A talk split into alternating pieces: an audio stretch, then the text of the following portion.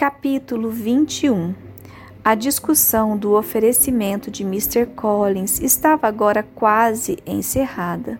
Elizabeth sofria apenas do inevitável mal-estar que tudo aquilo lhe causava e, ocasionalmente, das indiretas amargas da mãe.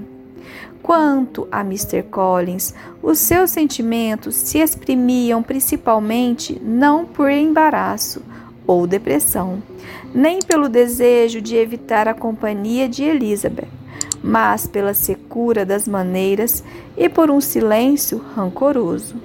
Quase não dirigiu a palavra a Elizabeth, e as assíduas atenções de que ele tinha tanta consciência foram transferidas durante o resto do dia para Miss Lucas, cuja paciência e amabilidade foram um grande alívio para todos, especialmente para Elizabeth.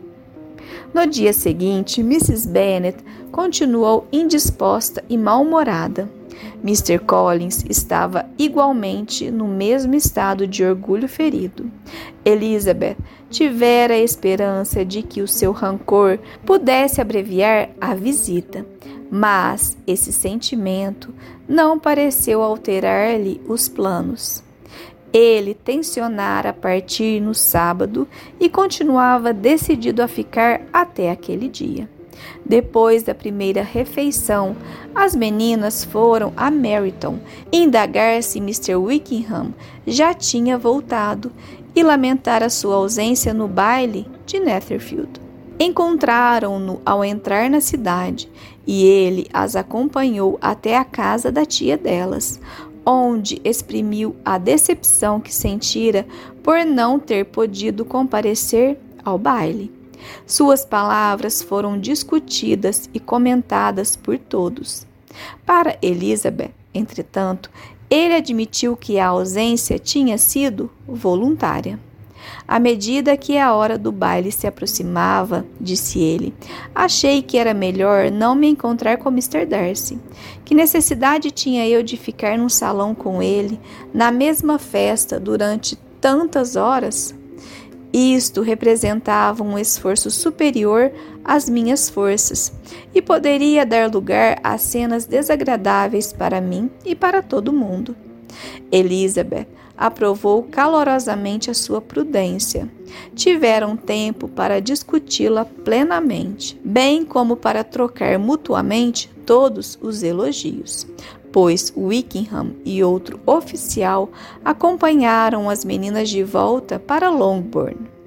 O fato de Mr. Wickham acompanhá-las oferecia uma dupla vantagem.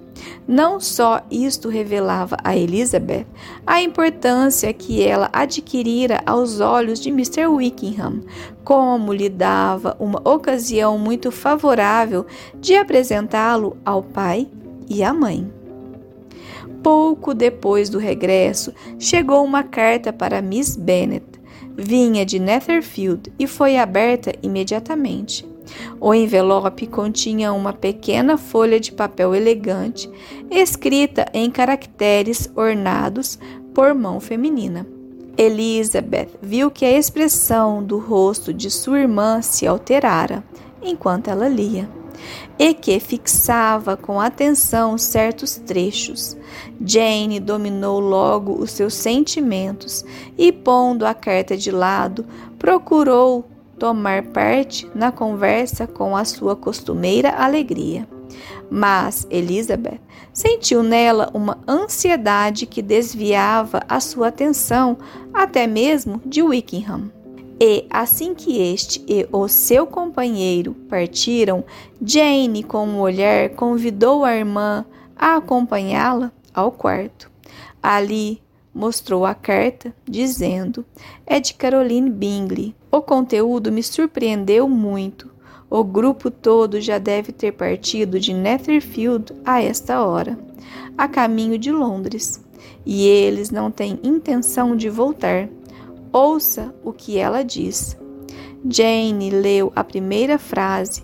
Continha a informação de que Caroline havia resolvido acompanhar o irmão e tensionava jantar naquele mesmo dia em Grosvenor Street, onde morava Mr. Hurst. A frase seguinte continha estas palavras: Não lhe vou mentir dizendo que sentirei falta daquilo que deixo no Hertfordshire, a não ser da sua companhia, minha cara amiga.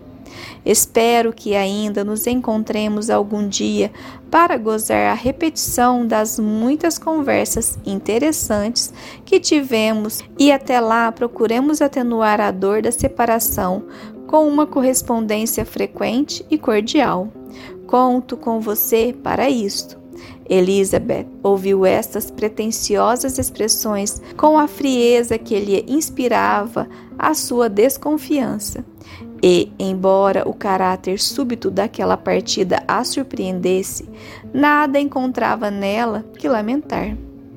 Não era a ausência das irmãs que impediria Mr. Bingley de morar em Netherfield. E, quanto à perda daquela companhia, estava convencida de que Jane se consolaria facilmente gozando a do próprio Mr. Bingley. É de fato triste que você não tenha podido ver as suas amigas antes de partirem, disse Elizabeth, depois de uma curta pausa. Mas espero que o período de felicidade futura a que Miss Bingley se refere chegue mais cedo do que ela pensa. Espero também que os agradáveis momentos que conheceram como amigas sejam repetidos com maior satisfação ainda do que antes. Mr. Bingley não ficará retido em Londres por causa dela. Caroline disse claramente que nenhum deles voltará para o Hertfordshire este inverno. Vou ler para você. Quando meu irmão nos deixou ontem, imaginava que o negócio que o chamava a Londres pudesse ser concluído em três ou quatro dias. Mas, como estamos certas de que isto não pode ser assim, e, ao mesmo tempo, estamos convencidas de que quando Charles chegar à cidade, não terá pressa em tornar a deixá-la. Resolvemos acompanhá-lo para que ele não seja obrigado a passar as suas horas de folga num hotel sem conforto. Muitos dos nossos conhecidos já estão lá para o inverno. Desejaria que você, minha cara amiga, tivesse a intenção de fazer parte deste grupo. Mas quanto a isto, não tenho muita esperança e desejo sinceramente que o seu Natal no Hertfordshire seja repleto das alegrias que esta festa em geral nos traz e que seus admiradores sejam tão numerosos que não sentirá falta dos três que lhe arrebatamos. É evidente, portanto, acrescentou Jane, que ele não voltará mais este inverno. O que é evidente apenas é que Miss Bingley não quer que ele volte. Você pensa assim? A iniciativa deve ter partido dele. Ele é dono de si mesmo, mas você não sabe de tudo. Vou ler a mensagem que me magoou particularmente. Não esconderei nada de você. Mr. Darcy está impaciente para ver a irmã e, para falar a verdade, nós não estamos menos impacientes do que ele. Acho realmente que Georgiana Darcy não tem igual em elegância, beleza e cultura. E a afeição que ela inspira a Louise e a mim mesma acresce alguma coisa mais importante: a esperança que ousamos alimentar de que ela se torne mais tarde a nossa irmã.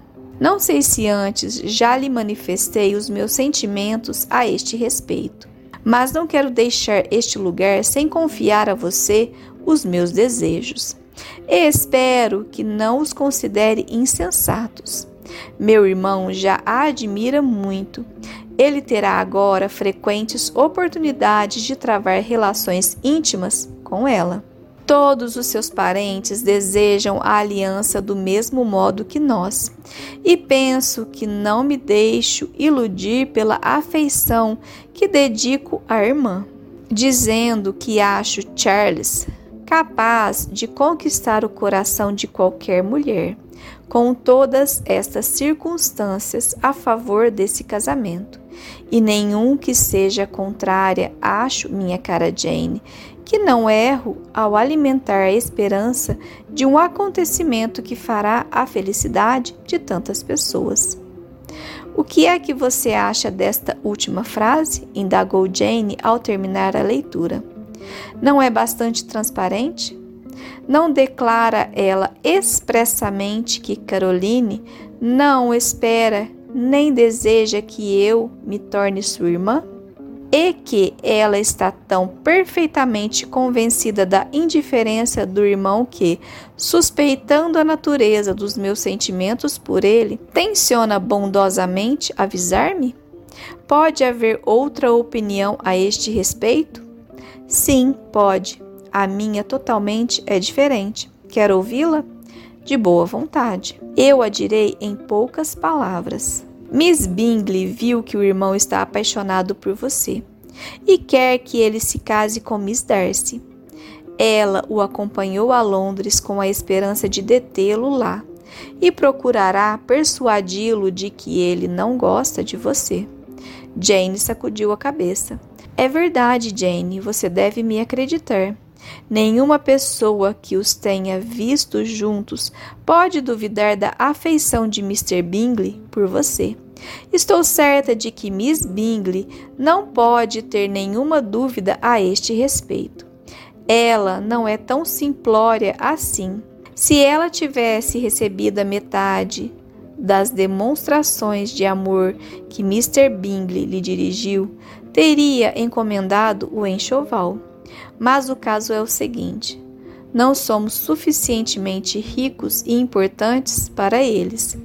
E ela está tanto mais ansiosa de casar Miss Darcy com o irmão porque espera que esta aliança entre as duas famílias favoreça uma segunda no mesmo sentido. Acho que há nisto uma certa ingenuidade. Ela teria alguma probabilidade de êxito se não houvesse Miss de Bourgh. Mas, minha cara Jane, você não pode imaginar seriamente que só porque Miss Bingley disse que o irmão dela admira Miss Darcy, ele seja agora menos sensível aos seus méritos do que quando se despediu de você na terça-feira. Ou que está nas mãos de Miss Bingley fazer com que, em vez de ter amor por você, ele se apaixone pela amiga dela. Se pensássemos a mesma coisa de Miss Bingley, replicou Jane, a ideia que você fez de tudo isto me tranquilizaria. Mas eu sei que a base do seu raciocínio é injusto. Carolina é incapaz de enganar alguém propositadamente. Tudo o que posso esperar no caso é que ela se tenha enganado a si mesma. Está certo. Você não podia encontrar uma ideia mais feliz, já que não quer se consolar com a minha. Acredite que ela se tenha enganado. Você já fez o seu dever quanto a ela e não precisa mais se preocupar com isto. Mas, minha cara irmã, você acredita que, mesmo no melhor dos casos, eu possa ser feliz aceitando um homem cujas irmãs e amigos desejem todos que ele se case com outra pessoa? Você deve decidir por si mesma, disse Elizabeth. E se depois de madura deliberação achar que a infelicidade de descontentar as suas duas irmãs vale mais do que a felicidade de ser esposa de Mr. Bingley, aconselho-a a recusá-lo sem hesitação. Como você pode falar assim? disse Jane, sorrindo levemente. Você sabe que, embora me doesse excessivamente a desaprovação delas, eu não hesitaria. Nunca acreditei que você hesitasse. É por isto mesmo que não posso considerar a sua situação com muita piedade. Mas se ele não voltar mais este inverno, minha escolha nunca será solicitada. Mil coisas podem acontecer em seis meses. Elizabeth considerou com maior desprezo essa ideia de que ele não voltasse mais. Pareceu-lhe ser apenas uma sugestão do interesse de Caroline, e nem por um momento pôde supor que esses desejos, por mais astutamente que fossem manifestados, pudessem influenciar um rapaz tão totalmente diverso de todos. Exprimiu à irmã o que sentia com toda a convicção de que era capaz e teve o gosto de constatar dentro em pouco o efeito das suas palavras. Jane não tinha tendência a se deprimir e, aos poucos, recuperou a esperança. Embora a sua desconfiança às vezes sobrepujasse o anseio de que Bingley voltasse a Netherfield e correspondesse aos desejos do seu coração. Elizabeth e Jane resolveram comunicar à mãe apenas a partida da família, sem alarmá-la quanto à conduta de Mr. Bingley. Mas, mesmo esta notícia incompleta causou graves preocupações a Mrs. Bennet. Lamentou a infelicidade de a família ter partido justamente quando todos estavam se tornando tão íntimos. Depois de se lamentar durante algum tempo, consolou-se com a ideia de que Mr. Bingley voltaria brevemente para jantar em Longbourn. E a conclusão de tudo aquilo foi a consoladora declaração de que, embora ele tivesse sido convidado apenas para um jantar de família, ela, Mrs. Bennet, tivera o cuidado de preparar um jantar de vários pratos.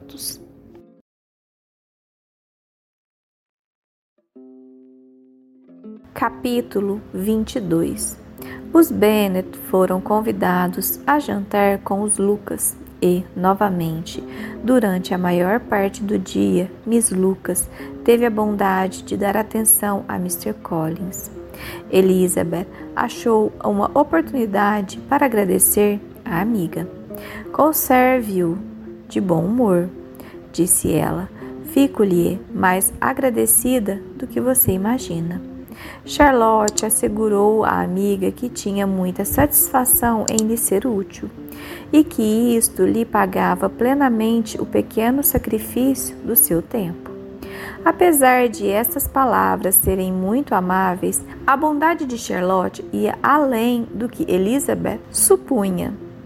O seu objetivo era nada mais, nada menos do que preservar Elizabeth de qualquer possível recrudescimento das atenções de Mr. Collins, atraindo-as para si mesma. Tal foi o plano de Miss Lucas e aparentemente foi tão bem sucedida que, quando se separaram à noite, ela se teria sentido quase segura do seu êxito se Mr. Collins não tivesse de partir do Hertfordshire dentro de prazo tão curto.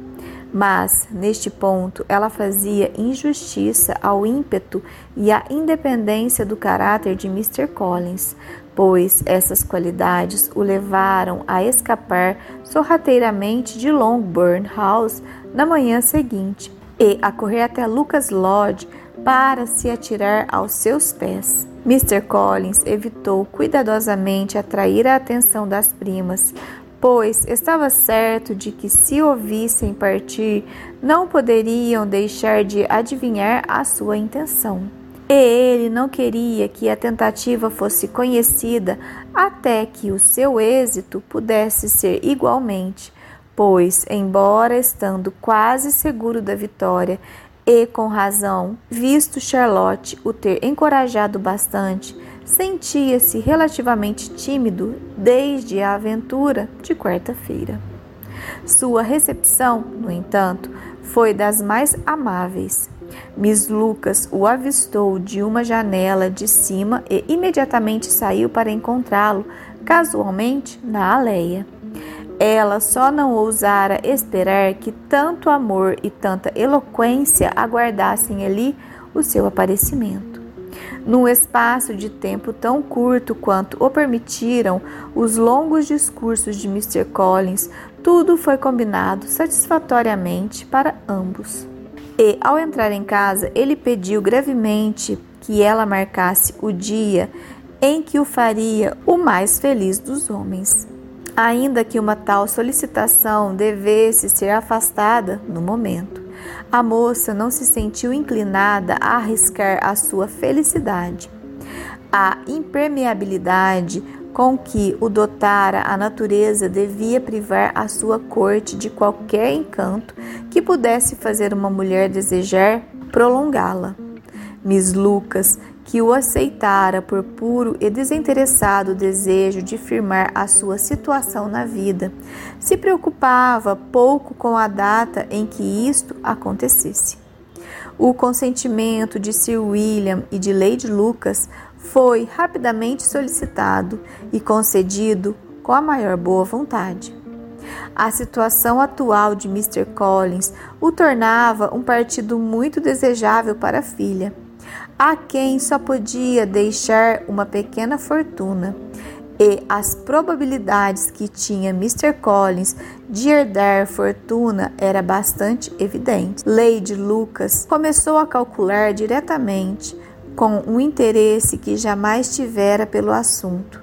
Quantos anos provavelmente viveria ainda Mr. Bennet? Em suma, toda a família se sentiu profundamente feliz. As filhas mais moças começaram a ter esperança de entrar na vida social um ano ou dois mais cedo do que do outro modo poderiam fazê-lo, e os rapazes se sentiram aliviados da sua apreensão de que Charlotte morresse solteirona. Charlotte pessoalmente se mostrou bastante discreta. Conseguira o que almejava e tinha tempo para refletir no assunto. Suas reflexões foram em geral satisfatórias. Mr. Collins não era, a bem dizer, nem sensato nem agradável. A sua companhia era cansativa e a sua afeição por ela devia ser imaginária. Mas, mesmo assim, seria seu marido. Sem ter grandes ilusões a respeito dos homens ou do matrimônio, o casamento sempre fora o seu maior desejo. Era a única posição tolerável para uma moça bem educada e de pouca fortuna.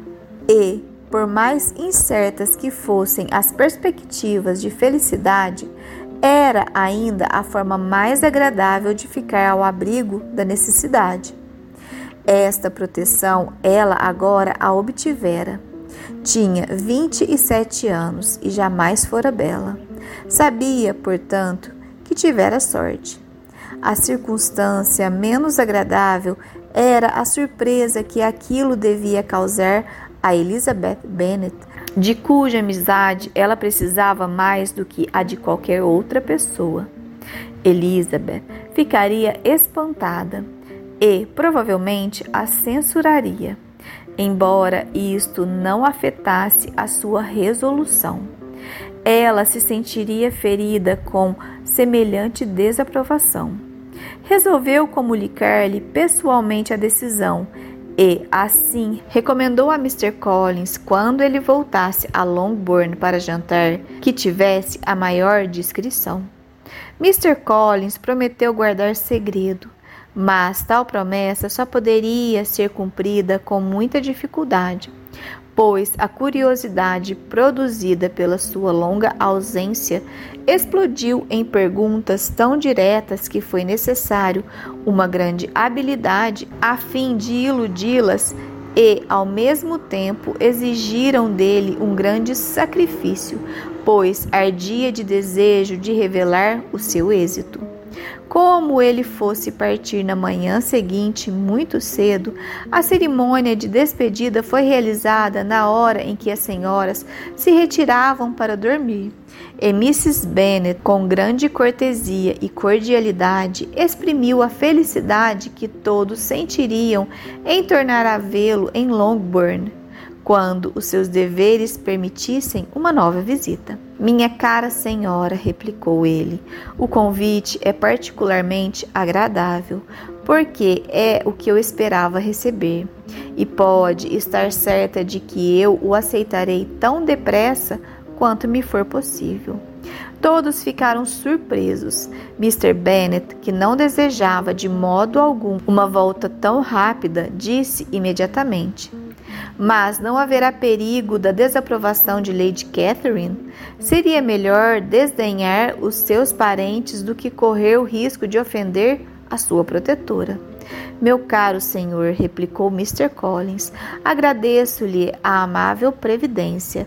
Pode ficar certo de que não tomarei tal decisão sem o consentimento de Sua Senhoria. Todo cuidado é pouco, arrisque tudo, menos incorrer no descontentamento daquela senhora. E se o Senhor achar provável que o fato de nos tornarmos a ver possa acarretar algum aborrecimento, coisa que acho extremamente provável, fique sossegado em sua casa e esteja certo de que não nos ofenderemos. Acredite, meu caro amigo, que lhe fico muito grato pela sua atenção tão cordial. E pode ficar certo de que o Senhor receberá em breve uma carta minha, agradecendo esta e todas as demais provas de afeição que recebi durante a minha visita ao Hertfordshire. Quanto às minhas encantadoras primas, embora a minha ausência seja curta, tomo a liberdade de lhes desejar saúde e felicidade, sem excetuar a minha prima Elizabeth. As senhoras então se retiraram com as cortesias habituais, muito surpreendidas com a intenção que ele manifestara de voltar em breve. Mr. Bennet interpretou-a como o desejo de fazer a corte a uma das suas filhas mais moças, e Mary poderia ter sido levada a aceitá-lo. Ela prezava os talentos de Mr. Collins muito mais do que qualquer uma das outras. Havia uma solidez nas reflexões de Mr. Collins que frequentemente a impressionava. E, embora não o achasse nem de longe tão inteligente quanto a si própria, pensava que se o encorajasse a ler e a se ilustrar como o fizera, ele poderia tornar-se um companheiro muito agradável. Mas, na manhã seguinte, todas as esperanças dessa natureza foram dissipadas. Miss Lucas veio em visita pouco depois da primeira refeição e, a sós com Elizabeth, relatou os acontecimentos do dia anterior. A possibilidade de imaginar Mr. Collins apaixonado pela amiga já tinha ocorrido a Elizabeth nesses últimos dias, mas não podia crer que Charlotte o encorajasse. Isto lhe parecia quase tão impossível para a amiga quanto para ela própria. Sua surpresa foi assim tão grande que ultrapassou a princípio os limites da discrição e ela não pôde deixar de exclamar: Noiva de Mr. Collins? Minha cara Charlotte, não é possível. A expressão grave com que Miss Lucas contava a sua história se alternou momentaneamente com a confusão que sentia por receber uma censura tão direta. Mas Charlotte já contava com aquilo, recuperou logo a calma e respondeu: Por que é que você está espantada, minha cara Elisa? Acha incrível que Mr. Collins agrade a uma mulher? É isto só porque ele não teve a felicidade de lhe agradar? Mas Elizabeth já tinha recuperado o domínio sobre si mesma e, fazendo um grande esforço, conseguiu assegurar a Charlotte com certa firmeza que a perspectiva de se tornarem parentes era muito agradável e que ela lhe desejava todas as felicidades imagináveis. Eu sei o que você está sentindo, replicou Charlotte. Você está admirada porque Mr. Collins, há tão pouco tempo, ainda desejava se casar com você. Mas quando você tiver tempo de pensar sobre o assunto, espero que aprove a minha decisão. Bem, sabe que não sou romântica, nunca fui. Desejo apenas um lar confortável. E, considerando o caráter de Mr. Collins as suas relações e a sua situação na vida, estou convencida de que tenho as mesmas possibilidades de ser feliz no casamento que a maioria das outras mulheres. Elizabeth respondeu calmamente, sem dúvida. Depois de uma pausa embaraçosa, as duas amigas se reuniram ao resto da família. Charlotte não se demorou mais por muito tempo e Elizabeth teve o ensejo de refletir sobre o que acabara de ouvir. mas só muito tempo depois é que se reconciliou com a ideia de um casamento tão disparatado. A extravagância de Mr. Collins fazendo duas propostas de casamento em três dias não era nada em comparação com o consentimento de Charlotte. Elizabeth sempre desconfiara de que a opinião de Charlotte sobre o casamento não se parecia muito com a sua, mas nunca poderia ter suposto que, no instante de confrontar as suas ideias com a realidade, ela fosse capaz de sacrificar todos os seus melhores sentimentos às vantagens mundanas. Charlotte, mulher de Mr. Collins, era um quadro humilhante, e a dor de ver uma amiga se rebaixar assim na sua estima acrescia a triste convicção de que era impossível que aquela mesma amiga fosse feliz no caminho que escolhera.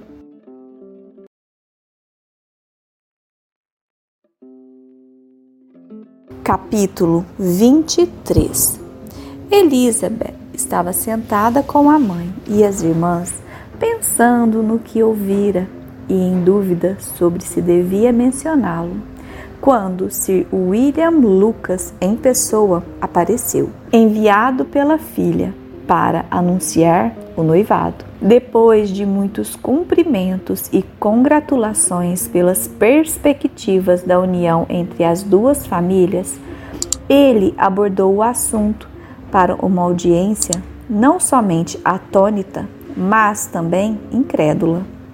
Pois Mrs. Bennet, com mais perseverança do que polidez, retrucou que ele devia estar completamente enganado. E Lídia, que era às vezes muito atirada e quase sempre mal criada, exclamou: Puxa, Sir William, como é que o senhor pode contar uma história destas? Então não sabe que Mr. Collins quer se casar com Lizzie? Só um cavalheiro munido de toda a sua tolerância poderia suportar uma tal desconsideração sem se zangar. Mas a boa educação de Sir William conseguiu fazer com que ele transpusesse tudo aquilo. E, embora insistisse para que a família acreditasse na verdade da sua informação, suportou todas aquelas impertinências com a mais perfeita cortesia.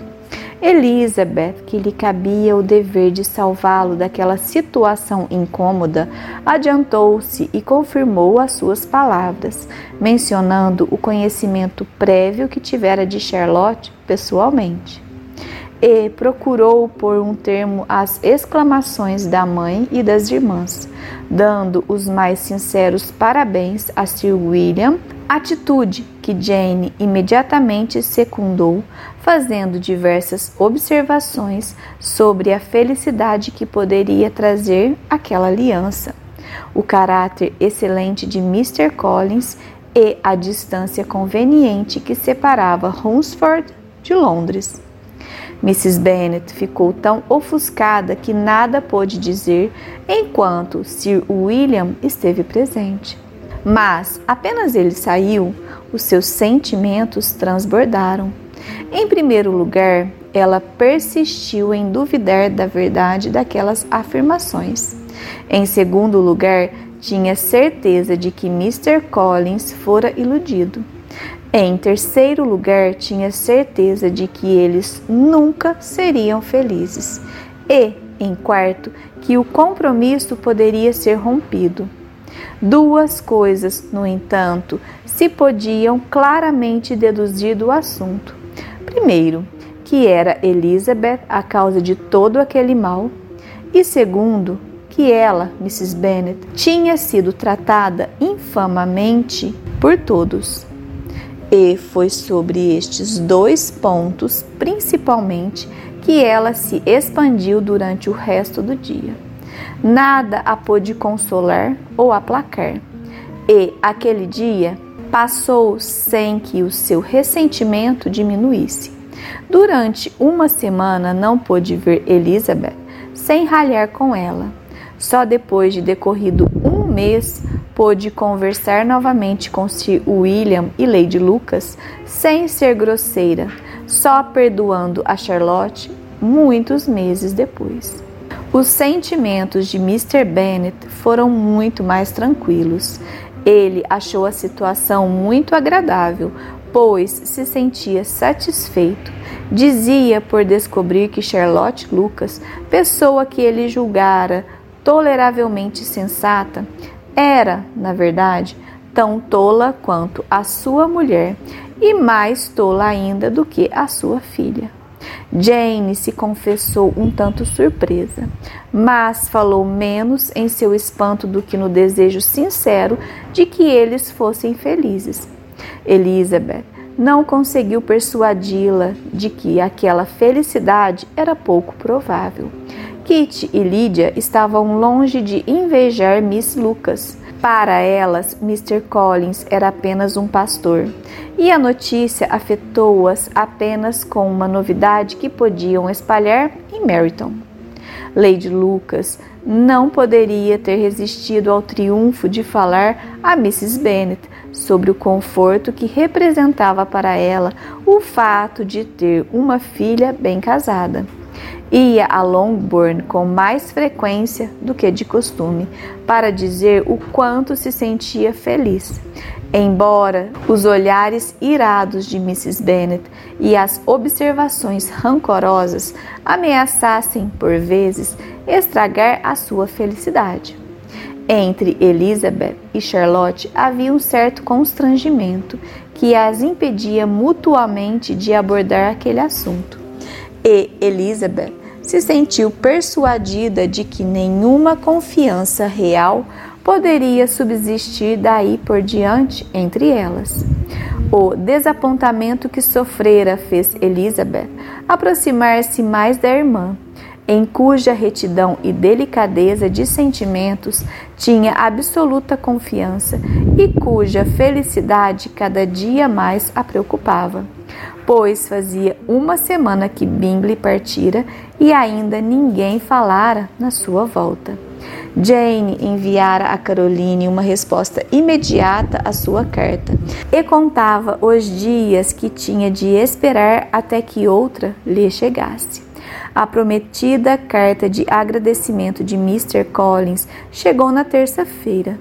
Era dirigida a Mr. Bennet e escrita com tanta solenidade e gratidão como se ele tivesse residido um ano com a família. Depois de tranquilizar a sua consciência quanto a este tópico, Mr. Collins passava a informá-lo da sua felicidade por ter conquistado o coração daquela vizinha tão amável, Miss Lucas e explicava que era apenas com a intenção de gozar a companhia de sua prometida que ele manifestara com tanta insistência o desejo de tornar a voltar a Longbourn, onde esperava chegar daquela segunda-feira a 15 dias. Lady Catherine, acrescentava ele, aprovava tanto seu casamento que desejava que o acontecimento tivesse lugar o mais cedo possível. Com esse argumento, que ele julgava decisivo, esperava convencer Charlotte a marcar uma data próxima para o dia que havia de torná-lo o mais feliz dos homens. A volta de Mr. Collins para o Hertfordshire já não parecia mais tão agradável a Mrs. Bennet. Ao contrário, ela estava muito disposta a se queixar ao marido. Achava muito curioso que ele viesse a Longbourn em vez de ir morar em Lucas Lodge. A visita era também muito inconveniente e principalmente incômoda. Não gostava de ter hóspedes em casa quando a sua saúde não era muito boa. E os noivos eram as pessoas mais desagradáveis do mundo. Esses murmúrios de Mrs. Bennet continuaram até que surgiu a preocupação muito maior a respeito da ausência prolongada de Mr. Bingley. Nem Jane nem Elizabeth se sentiam tranquilas quanto a isto. Os dias passavam sem trazer nenhuma notícia dele, a não ser o boato que circulou em Meryton de que Mr. Bingley não voltaria a Netherfield durante todo o inverno. Boato esse que enfureceu Mrs. Bennet e que ela nunca deixava de contradizer como se tratasse da mais escandalosa das mentiras. Elizabeth, por sua vez, começou a temer não que Bingley fosse indiferente a Jane, mas que as irmãs dele conseguissem impedir-lhe o regresso. Os esforços reunidos daquelas criaturas maldosas que eram as duas irmãs e do amigo autoritário, somados aos atrativos de Miss Darcy e aos divertimentos de Londres, seriam talvez superiores ao seu interesse por Jane. Quanto a esta última, a sua ansiedade durante aquele período de incerteza era naturalmente mais dolorosa do que a de Elizabeth. Mas queria esconder tudo o que sentia, e entre as duas irmãs, portanto, nunca se fazia qualquer alusão àquele assunto. Mas, como nenhuma delicadeza daquela espécie refreava Mrs. Bennet, não se passava uma hora sem que falasse em Bingley, sem que exprimisse a sua impaciência pela chegada dele, ou mesmo sem que exigisse que Jane declarasse de uma vez por todas que, se Bingley não voltasse, ela se consideraria ofendida. Foi necessária toda a doçura e firmeza de Jane para suportar esses ataques com relativa tranquilidade. Mr. Collins voltou pontualmente no dia marcado, mas a sua acolhida em Longbourn não foi tão amável quanto da primeira vez. Mas ele se sentia tão feliz que não precisava de muita atenção. E, felizmente para os outros, as suas atribuições de noivo os aliviaram grandemente da sua companhia. Passava a maior parte do tempo em Lucas Lodge e muitas vezes voltava a Longbourn apenas a tempo de desculpar-se pela ausência antes de a família se retirar para os seus aposentos. Mrs. Bennet estava realmente num estado lamentável. A simples alusão a qualquer detalhe relativo ao casamento a precipitava num acesso de mau humor.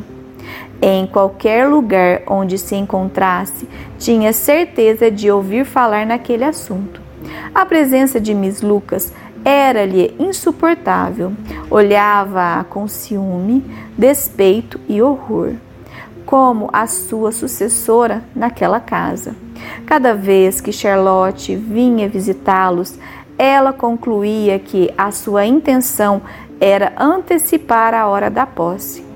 E cada vez que Charlotte falava em voz baixa a Mr. Collins, tinha certeza de que falavam da propriedade de Longbourn, planejando expulsá-la e as suas filhas da casa assim que Mr. Bennet morresse. Queixava-se amargamente de tudo aquilo ao marido.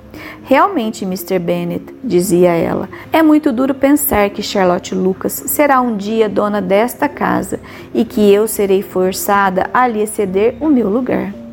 Não pense nestas coisas tristes, meu bem. Tenhamos confiança no futuro. Encararemos a possibilidade de que eu sobreviva a você. Isto não era muito consolador para Mrs. Bennet. E, portanto, em vez de responder, ela continuou como antes. Não posso suportar a ideia de que eles possuirão toda esta propriedade. Se não fosse esta questão de sucessão, eu não me importaria. Com que é que você se importaria? Com nada. Então vamos agradecer a Deus, porque você está preservada de cair num tal estado de insensibilidade. Não posso ser grata a nada que se refira a esta sucessão, Mr. Bennet. Como é que alguém pode ficar tão tranquilo ao saber que suas filhas vão ficar privadas da propriedade que possuem? E em favor de quem? De Mr. Collins. Porque ele e não uma outra qualquer pessoa? Confio-lhe a resolução deste problema, disse Mr. Bennet.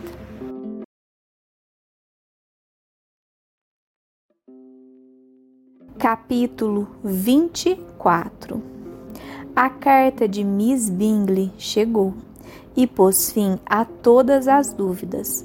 Logo, a primeira frase evidenciava que eles tinham se instalado em Londres para todo o inverno e concluía transmitindo os sentimentos do irmão por não ter tido tempo de apresentar os seus respeitos aos amigos do Hertfordshire antes da sua partida.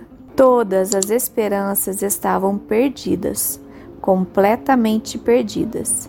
E, quando Jane pôde continuar a leitura, nada encontrou para consolá-la a não ser as expressões de afeto da missivista.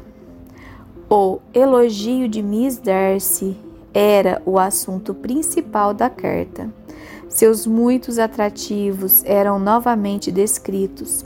Caroline se gabava alegremente da crescente intimidade entre elas.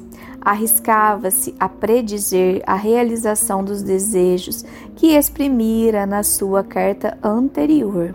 Comunicava também com grande alegria que seu irmão era hóspede de Mr. Darcy e mencionava com entusiasmo os planos deste último relativos a uma nova mobília que encomendara.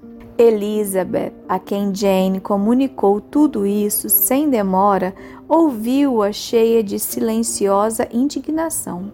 Seus sentimentos estavam divididos entre a preocupação pela irmã e o ressentimento contra todos os outros não deu crédito à afirmação de Caroline de que o irmão se interessava por Miss Darcy.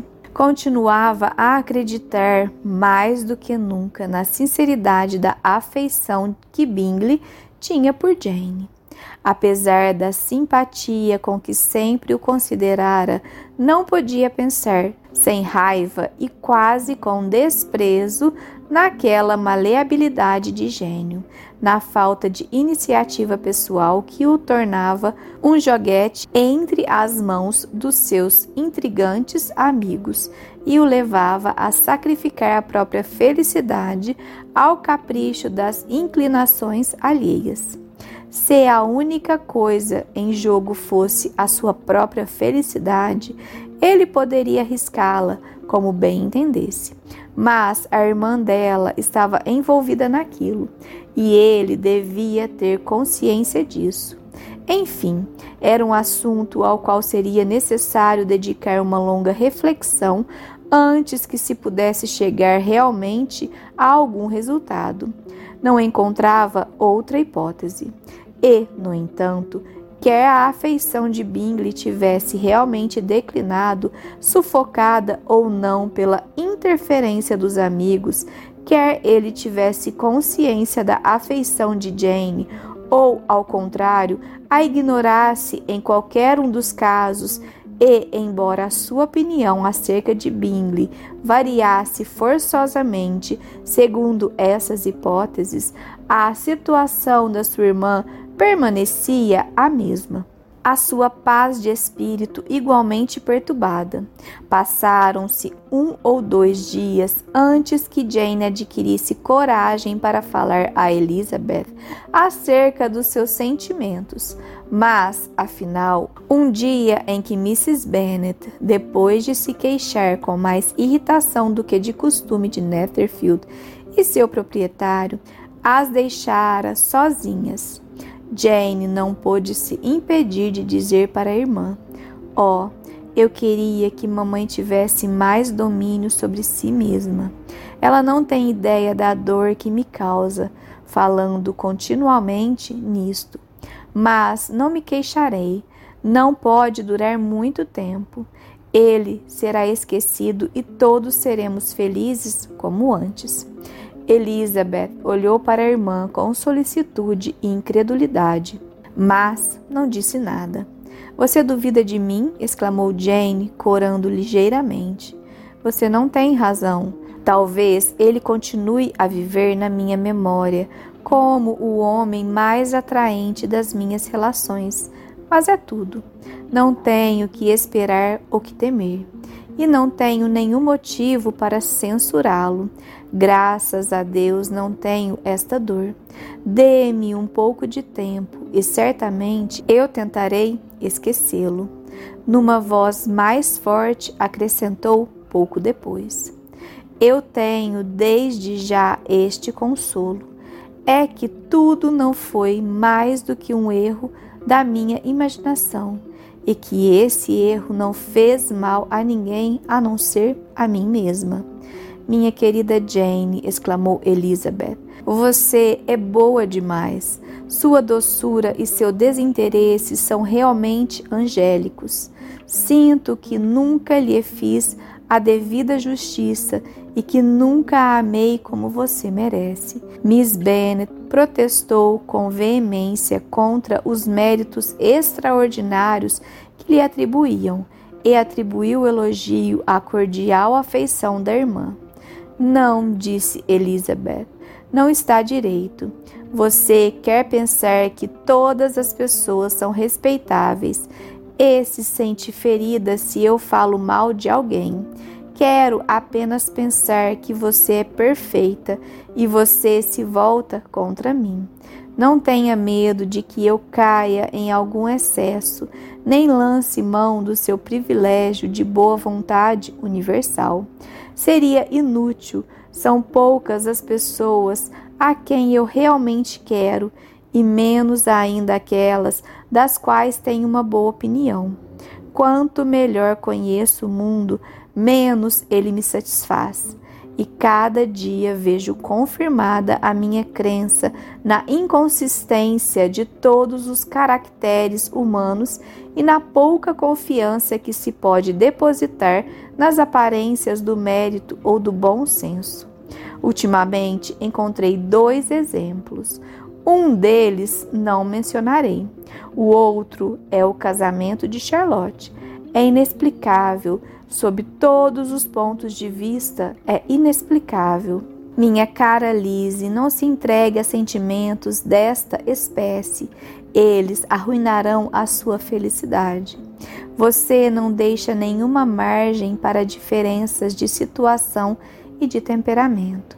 Pense na respeitabilidade de Mr. Collins, no caráter prudente e firme de Charlotte. Lembre-se que a família dela é muito grande, que quanto à fortuna, é uma união muito desejável. E mostre-se pronta a acreditar, para bem de todo mundo, que Charlotte possa sentir realmente respeito e estima pelo nosso primo. Para lhe fazer a vontade, eu tentarei acreditar em quase tudo, mas ninguém se beneficiará com isto, Pois, se eu estivesse persuadida de que Charlotte o respeita, realmente lhe desceria no conceito que eu tenho da sua inteligência, o mesmo que perdeu antes no valor que eu atribuía ao seu coração. Minha querida Jane, Mr. Collins é um homem tolo, pomposo, pretensioso e de ideias estreitas. Você sabe que ele é tudo isto tão bem quanto eu. E você deve sentir como eu que uma mulher que se case com ele não pode ter uma visão muito justa das coisas. Você não há de querer defendê-la só porque ela é Charlotte Lucas. Você não pode, por causa de um caso individual, mudar o sentido das palavras bom senso e inteligência, nem procurar persuadir a si mesma ou a mim que o egoísmo e a prudência e a insensibilidade diante do perigo, certeza de felicidade. Acho que as suas expressões são muito fortes e espero que você se convença disso, vendo-os casados e felizes. Quanto a isto, basta. Mas você aludiu a outra coisa. Você mencionou dois exemplos. Sei o que está pensando, mas lhe peço, querida Lise, que não me cause mágoa julgando que aquela pessoa é culpada, nem dizendo que ela perdeu no seu conceito. Não devemos ser precipitadas e julgar que fomos intencionalmente feridas. Não podemos exigir que um rapaz despreocupado seja sempre prudente e circunspecto. Muitas vezes é apenas a nossa vaidade que nos engana. As mulheres superestimam facilmente a admiração dos homens e os homens fazem tudo para mantê-las nessa ilusão. Se o fazem propositadamente, não pode haver justificativa, mas creio que não há tanta má vontade no mundo quanto as pessoas acreditam. Estou longe de atribuir qualquer aspecto da conduta de Mr. Bingley a uma intenção perversa, disse Elizabeth. Mas, mesmo sem o propósito deliberado de errar ou de tornar os outros infelizes, pode haver enganos e tristezas, pouco caso, falta de atenção para com os sentimentos de outras pessoas ou falta de firmeza produzem os mesmos efeitos. E você atribui qualquer desses defeitos a ele? Sim, todos. Mas se continuar, incorrerei no seu desagrado, dizendo o que penso acerca das pessoas que você estima. Detenha-me enquanto é tempo. Você persiste então em supor que as irmãs dele o influenciaram? Sim, de combinação com o amigo dele. Não posso acreditar nisto. Por que tentariam influenciá-lo? Só podem desejar a sua felicidade. E se ele me ama, nenhuma outra mulher pode lhe trazer esta felicidade. A sua primeira suposição é falsa. Eles podem desejar muitas coisas além da felicidade dele. Podem desejar o aumento da sua fortuna e da sua importância podem desejar que ele se case com uma moça que tem importância social, dinheiro, relações de alta classe e orgulho. Sem dúvida, desejam que ele escolha Miss Darcy, mas isto pode se originar de sentimentos melhores do que você supõe. Eles a conhecem há muito mais tempo do que a mim.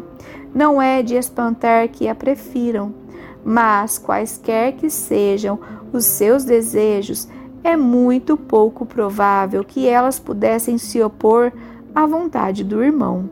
Que irmã se sentiria justificada em fazer uma coisa destas, a não ser que existisse um motivo muito mais forte? Se elas acreditassem que ele gosta realmente de mim, não tentariam nos separar pois, se tal fosse o caso, não o conseguiriam.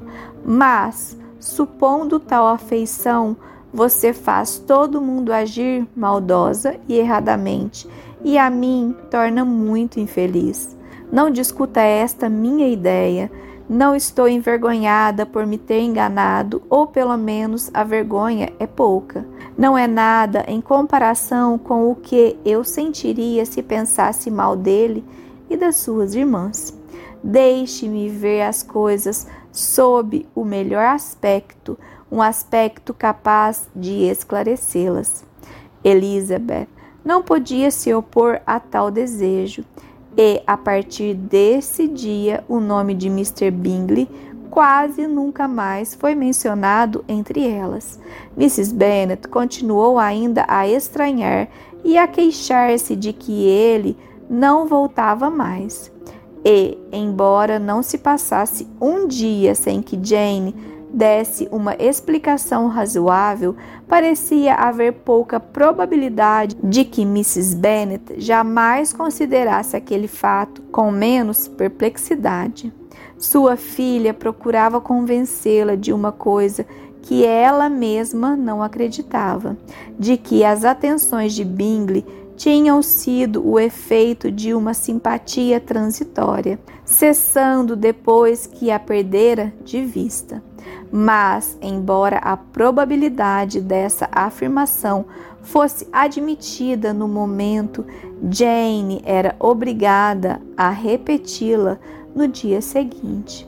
O melhor consolo de Mrs. Bennet era lembrar-se de que Bingley tornaria a voltar para o verão. Mr. Bennet pensava de maneira diferente. Então, Lizzie, disse ele um dia, sua irmã teve um desgosto amoroso, creio eu. Ela merece os meus parabéns. Depois do casamento, o que uma moça mais aprecia é um desgosto amoroso de vez em quando. É uma coisa que dá o que pensar e lhe confere uma espécie de distinção entre as companheiras. Quando chegará a sua vez, você não há de querer ser suplantada por Jane. Chegou a hora. Há bastantes oficiais em Meryton para desapontar todas as moças da região. Escolha Wickham. É um sujeito simpático e lhe daria o fora agradavelmente. Obrigada, meu pai mas um homem menos agradável seria o suficiente para mim. Não devemos todas esperar a boa sorte de Jane. É verdade, disse Mr. Bennet, mas é um conforto pensar que o que quer que lhe suceda nesse gênero, você tem uma mãe afetuosa que saberia tirar o melhor partido disto. A companhia de Mr. Wickham ajudava eficientemente a dissipar a tristeza que as últimas ocorrências tinham trazido para muitos dos habitantes de Longbourn. Viam-no frequentemente agora, e às suas outras qualidades acrescia a de uma franqueza absoluta. O que Elizabeth já sabia, as suas queixas de Mr. Darcy e o que sofrera por sua causa, tudo era agora publicamente discutido.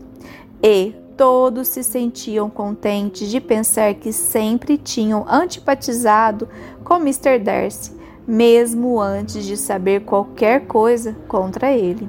Jane era a única criatura que supunha que pudessem existir circunstâncias atenuantes no caso, desconhecidas para a sociedade de Hertfordshire.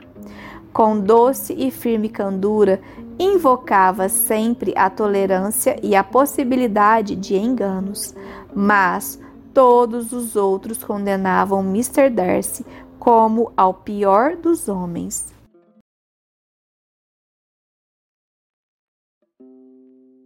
Capítulo 25 Depois de uma semana passada em declarações de amor e projetos de felicidade, a chegada do sábado veio privar Mr. Collins da companhia da sua amada Charlotte. A dor da separação, no entanto, poderia ser aliviada quando chegasse em Hunsford pelos preparativos para a recepção da sua noiva e, logo em seguida ao seu próximo regresso, seria fixado o dia que havia de torná-lo o mais feliz dos homens. Despediu-se dos parentes em Longbourn com tanta solenidade quanto da primeira vez. Tornou a desejar às encantadoras primas saúde e felicidade e prometeu a Mr. Bennet nova carta de agradecimentos.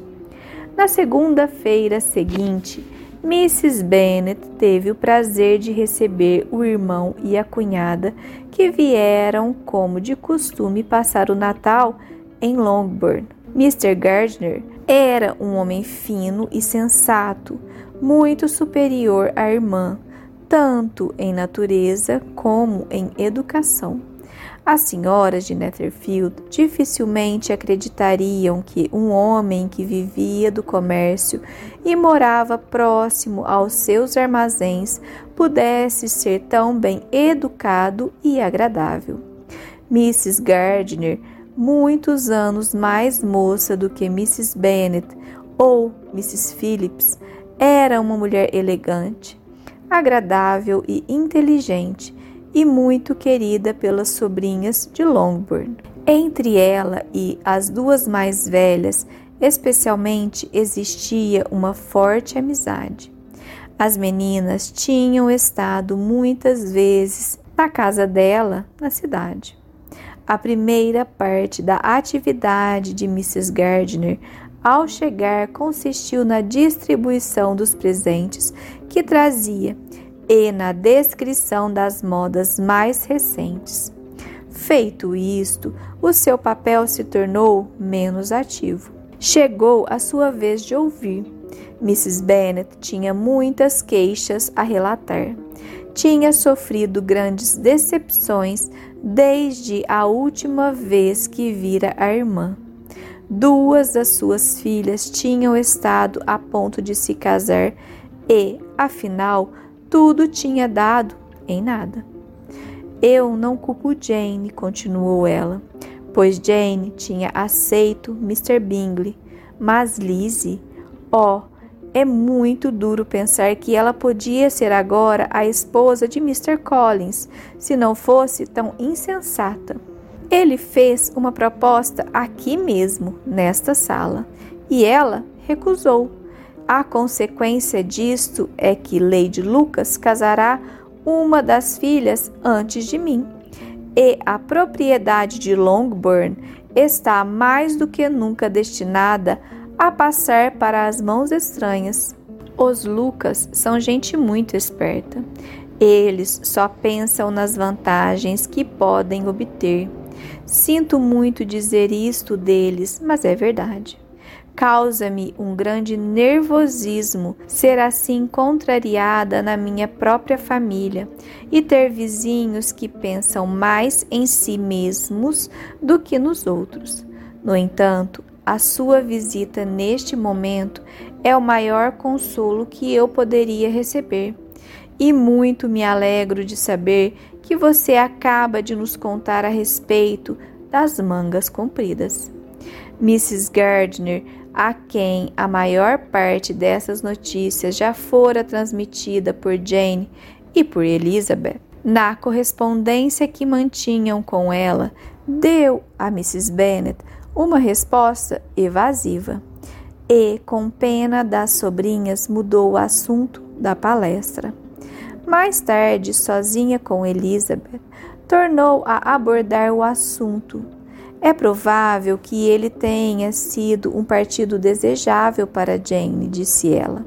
Sinto que o projeto tenha fracassado, mas estas coisas acontecem tanto. Um rapaz como Mr. Bingley, a julgar pela descrição que me fizeram, se apaixona facilmente por uma moça bonita durante algumas semanas e, quando um acaso o separa, esquece-a facilmente. Inconstâncias dessa espécie são muito frequentes. De certo modo, isso é um excelente consolo, disse Elizabeth, mas não serve para nós. Não sofremos por acaso. Não acontece assim tão frequentemente que um rapaz independente se deixe persuadir pelos amigos e esquecer uma moça que ele amava apaixonadamente poucos dias antes. Mas esta expressão, amar apaixonadamente, é tão gasta, tão duvidosa, tão indefinida. Ela não me faz nenhuma imagem clara muitas vezes é aplicada a sentimentos que surgem depois de meia hora apenas de contato, como igualmente as afeições reais e fortes. Diga-me qual era o grau de violência do amor de Mr. Bingley? Nunca vi uma inclinação mais promissora. Ele estava se tornando esquecido das outras pessoas e inteiramente absorto por ela. Cada vez que se encontravam, isto se tornava mais claro. No baile que ele próprio ofereceu, ofendeu duas ou três moças, esquecendo-se de tirá-las para dançar. E eu mesma falei com ele duas vezes sem ter resposta. Podem existir melhores sintomas? Não é a desatenção geral a própria essência do amor? Oh, sim, dessa espécie de amor que supõe tenha sido o dele. Pobre Jane, Tenho pena dela, porque com seu feitio talvez não o esqueça imediatamente. Seria melhor que isto tivesse acontecido a você, Lizzie, pois, graças a seu bom humor, você teria esquecido mais depressa. Mas você acha que podemos convencê-la a voltar conosco? As mudanças de lugar podem ser úteis. E talvez a ausência de casa por algum tempo faça um grande bem a Jane. Elizabeth ficou extremamente contente com esta proposta e plenamente convencida da aquiescência da irmã. Espero, acrescentou Mrs. Gardner, que nenhuma consideração por esse rapaz a influencie. Moramos em pontos tão afastados da cidade, todas as nossas relações são tão diferentes e, como você sabe, saímos tão raramente que é muito pouco provável que eles se encontrem, a não ser que ele venha realmente visitá-la. E isto é inteiramente impossível, pois ele está sob a vigilância do amigo e Mr. Darcy não toleraria que ele fosse visitá-la num quarteirão de Londres tão pouco elegante. Minha cara tia, como pode a senhora supor tal coisa? Mr. Darcy talvez tenha ouvido falar em Grace Church Street, mas se ele alguma vez entrasse lá, creio que levaria bem um mês purificando-se das impurezas recebidas. Tanto melhor. Espero que eles não se encontrem. Mas Jane não se corresponde com a irmã de Mr. Bingley? Essa pessoa não poderá deixar de visitá-la ela cortará relações completamente. Mas, apesar da certeza com que Elizabeth fingia acreditar no que diziam, bem como na possibilidade de Bingley ser impedido de visitar Jane, esse assunto a preocupava de tal maneira que, depois de refletir, convenceu-se de que não considerava o caso inteiramente perdido. Parecia-lhe possível e algumas vezes até mesmo provável que a afeição de Mr. Bingley recrudescesse e que a influência dos amigos pudesse ser contrabalanceada com êxito pelas influências mais naturais dos atrativos de Jane. Miss Bennet aceitou o convite da tia com prazer, e, se ao mesmo tempo se lembrava dos Bingley, era apenas para desejar que lhe fosse possível, ocasionalmente, passar uma ou outra manhã com a amiga. E podia fazê-lo sem correr o perigo de ver Bingley, já que Caroline não morava com o irmão. Os Gardner ficaram uma semana em Longbourn e não se passou um dia sem compromissos sociais, sem visitarem ou receberem visitas dos Phillips dos Lucas e dos oficiais. Mrs. Bennet tinha planejado tão cuidadosamente esses divertimentos para os parentes que nem uma só vez eles se sentaram juntos para um jantar de família. Quando haviam convidados em casa, entre eles se encontravam sempre alguns oficiais, e um deles era sempre Mr. Wickham. E nessas ocasiões Mrs. Gardner, em cujo espírito os calorosos elogios de Elizabeth tinham despertado suspeitas, observava os dois com grande atenção, sem supor, pelo que estava vendo, que estivessem seriamente apaixonados. A preferência que manifestavam um pelo outro era suficiente para inquietá-la. Resolveu falar a Elizabeth sobre o assunto antes de partir do Hertfordshire e fazer-lhe ver a imprudência que ela cometia, encorajando aquela inclinação. Wickham possuía o meio de interessar a Mrs. Gardner, independente dos seus múltiplos encantos. Há uns dez ou doze anos atrás, antes do seu casamento, Mrs. Gardner residira muitos anos na mesma região do Derbyshire. em que nascera Mr. Wickham. Tinham, portanto, muitos conhecidos em comum. E, embora Mr. Wickham só tivesse ido lá poucas vezes depois da morte do pai de Mr. Darcy, há cinco anos passados, ele podia dar notícias mais recentes dos amigos de Mrs. Gardner do que as que ela poderia obter de outro modo. Mrs. Gardner conhecia de nome o falecido Mr. Darcy.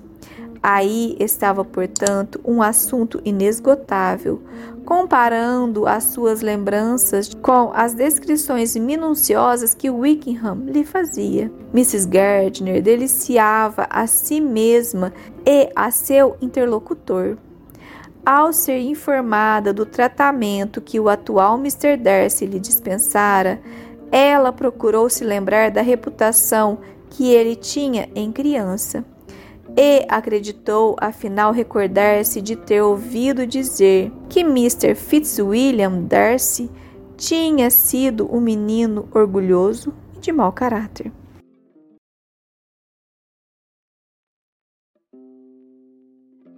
Capítulo 26 As recomendações de Mrs. Gardner para Elizabeth foram transmitidas cordialmente na primeira oportunidade favorável que encontrou de falar a sós com a sobrinha.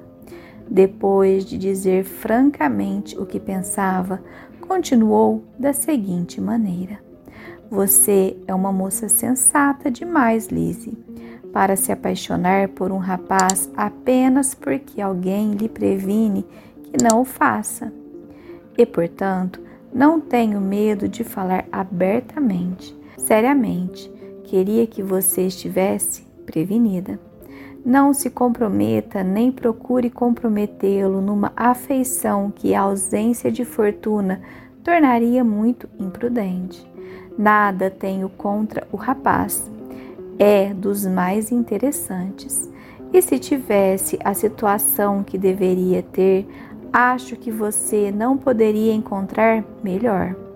Mas, não sendo este o caso, você não deve se deixar levar pela sua imaginação. Você tem bom senso e todos nós esperamos que o utilize. Seu pai confia na sua resolução e na sua boa conduta. Não pode desapontá-lo. Minha cara tia, a senhora está tomando as coisas muito a sério. Sim, e espero que você as considere com a mesma seriedade. Bem, neste caso, não precisa se alarmar. Eu tomarei conta de mim mesma e de Mr. Wickham também. Se depender de mim, ele não se apaixonará. Elizabeth, você não está falando sério. Desculpe, Vou tentar novamente. No momento, não estou apaixonada por Mr. Wickham. Não, certamente não estou. Mas, sem comparação, ele é o homem mais agradável que jamais conheci. E se ele realmente se interessar por mim, acredito que é melhor que não se apaixone. Vejo perfeitamente a imprudência que há nisto. Ó, oh, aquele abominável Mr. Darcy, a opinião que meu pai tem de mim me orgulha muito. E eu seria uma criatura indigna se a traísse. No entanto, meu pai simpatiza muito com Mr. Wickham. Em suma, minha cara tia, eu ficaria mesmo muito triste se causasse algum aborrecimento a algum de vocês. Mas, como estamos vendo todos os dias que, quando existe uma afeição real, os jovens dificilmente se deixam separar pelas condições imediatas de fortuna, como poderei lhe prometer que serei mais prudente do que tantas das minhas semelhantes se eu for tentada? Não posso mesmo saber que a prudência consiste em resistir tudo o que posso lhe prometer, portanto, é que não agirei precipitadamente. Não terei pressa em me considerar o mais alto objeto da afeição de Mr. Wickham. Em suma, farei o possível. Talvez fosse melhor que você não o encorajasse a vir aqui tantas vezes. Pelo menos você não devia lembrar a sua mãe de convidá-lo. Como fiz no outro dia, disse Elizabeth, com um sorriso intencional. É verdade, será mais prudente não o fazer. Mas não imagine que ele vem aqui tão frequentemente assim. Foi só por sua causa que ele foi convidado tantas vezes esta semana. A senhora sabe que mamãe gosta de ter muita gente em casa a fim de distrair os convidados. Mas eu lhe dou a minha palavra de que seguirei o caminho que achar mais prudente. E agora espero que esteja satisfeita. A tia lhe assegurou que estava e Elizabeth agradeceu o carinho das suas sugestões. Em seguida, se separaram. Belo exemplo de conselhos referentes a um tal assunto serem aceitos sem ressentimento. Mr. Collins voltou para o Hertfordshire pouco depois da partida de Jane e dos Gardner. E, desta vez, a sua chegada não causou grandes transtornos a Mrs. Bennet, pois ele se instalou na casa dos Lucas. O dia do casamento estava próximo. Mrs. Bennet se resignara, enfim, ao inevitável. Costumava até dizer com insistência, num tom amargo, que desejava que eles fossem felizes. O casamento seria realizado na quinta-feira seguinte e, na quarta, Miss Lucas veio fazer a sua visita de despedida. Quando ela se levantou para sair, Elizabeth, envergonhada com os parabéns forçados da mãe e sinceramente comovida, acompanhou a antiga amiga até a porta. Quando desciam as escadas juntas, Charlotte disse: Espero que me escreva frequentemente, Elisa. Pode contar com isto. E tenho outro favor a lhe pedir. Você virá me visitar? Espero que nos encontremos muitas vezes aqui no Hertfordshire. Não é provável que eu possa sair do Kent durante algum tempo. Prometa-me, portanto, que você virá a Hunsford. Elizabeth não pôde recusar, embora não encarasse aquela visita com prazer.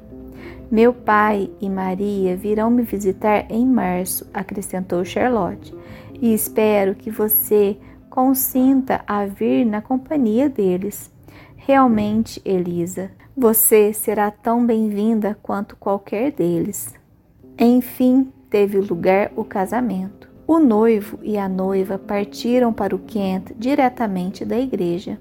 E todos tiveram muita coisa que dizer e que ouvir como de costume nessas ocasiões.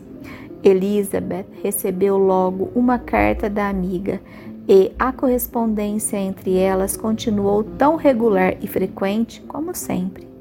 Mas era-lhe impossível manter o mesmo tom de franqueza de antigamente. Elizabeth nunca se dirigia à amiga sem sentir que todo o prazer e intimidade que havia nas suas relações tinham cessado. E, embora decidida a não desleixar da correspondência, quando escrevia pensava no passado mais do que no presente. As primeiras cartas de Charlotte foram recebidas com muita ansiedade. Elizabeth estava curiosa para saber como a amiga falaria da nova casa, o que tinha achado de Lady Catherine e até que ponto ela ousaria se declarar feliz. Quando as cartas chegaram, porém, Elizabeth sentiu que Charlotte se externava sobre todos esses pontos, exatamente como tinha previsto.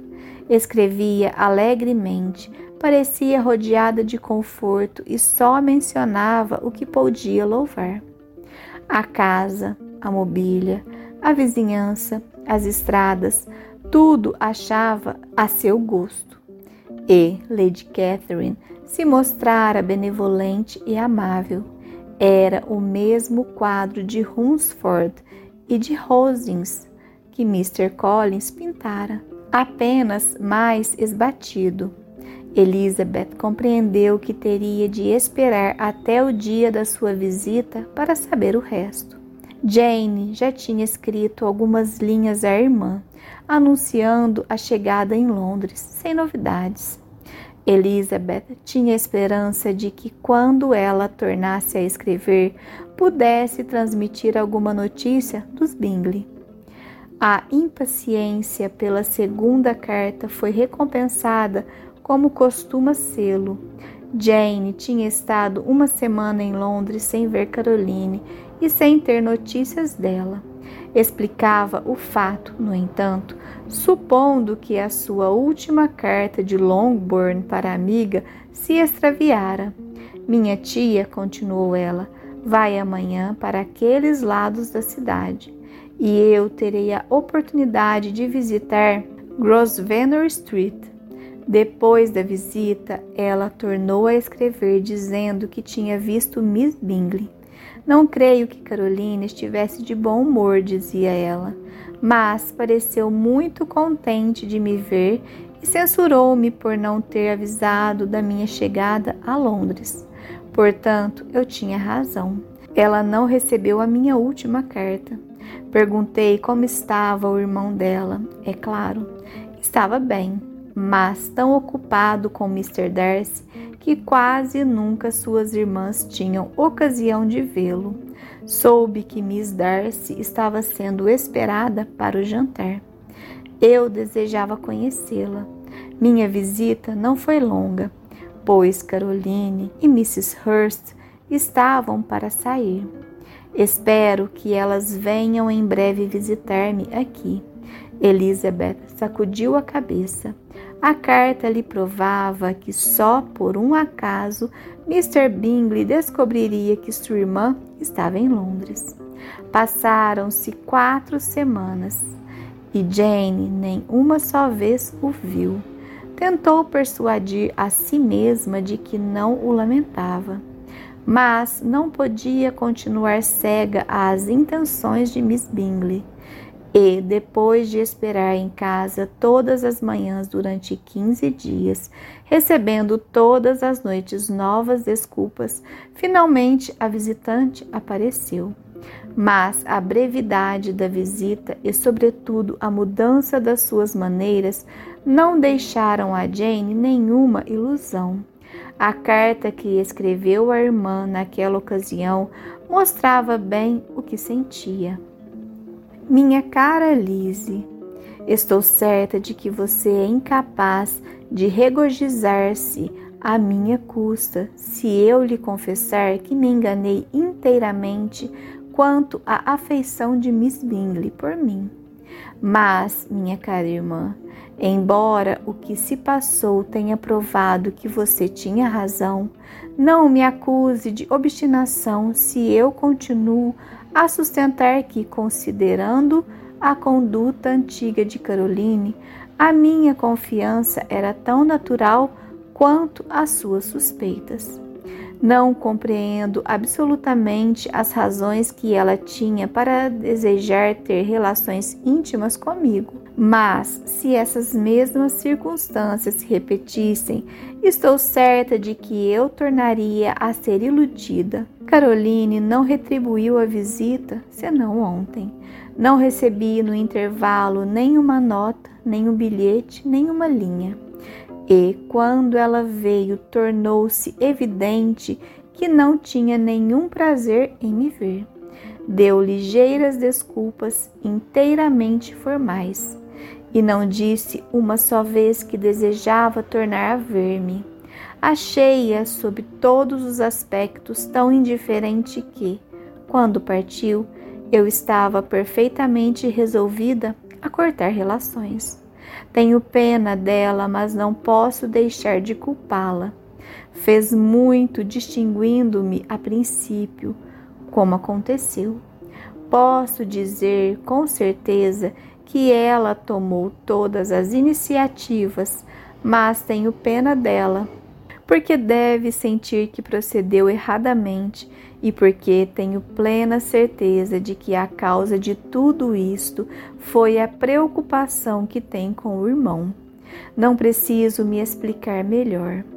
E, embora eu e você saibamos que esta preocupação é inteiramente inútil, se ela a sente realmente, ficará facilmente explicada a sua conduta para comigo.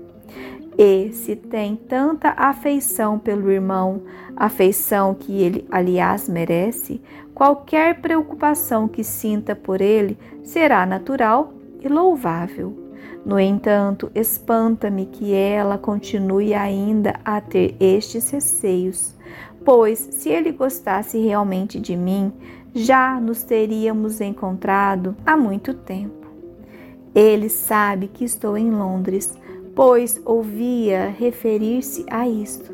E, no entanto, a maneira com que fala dá a entender que deseja persuadir a si mesma de que o irmão se interessa realmente por Miss Darcy.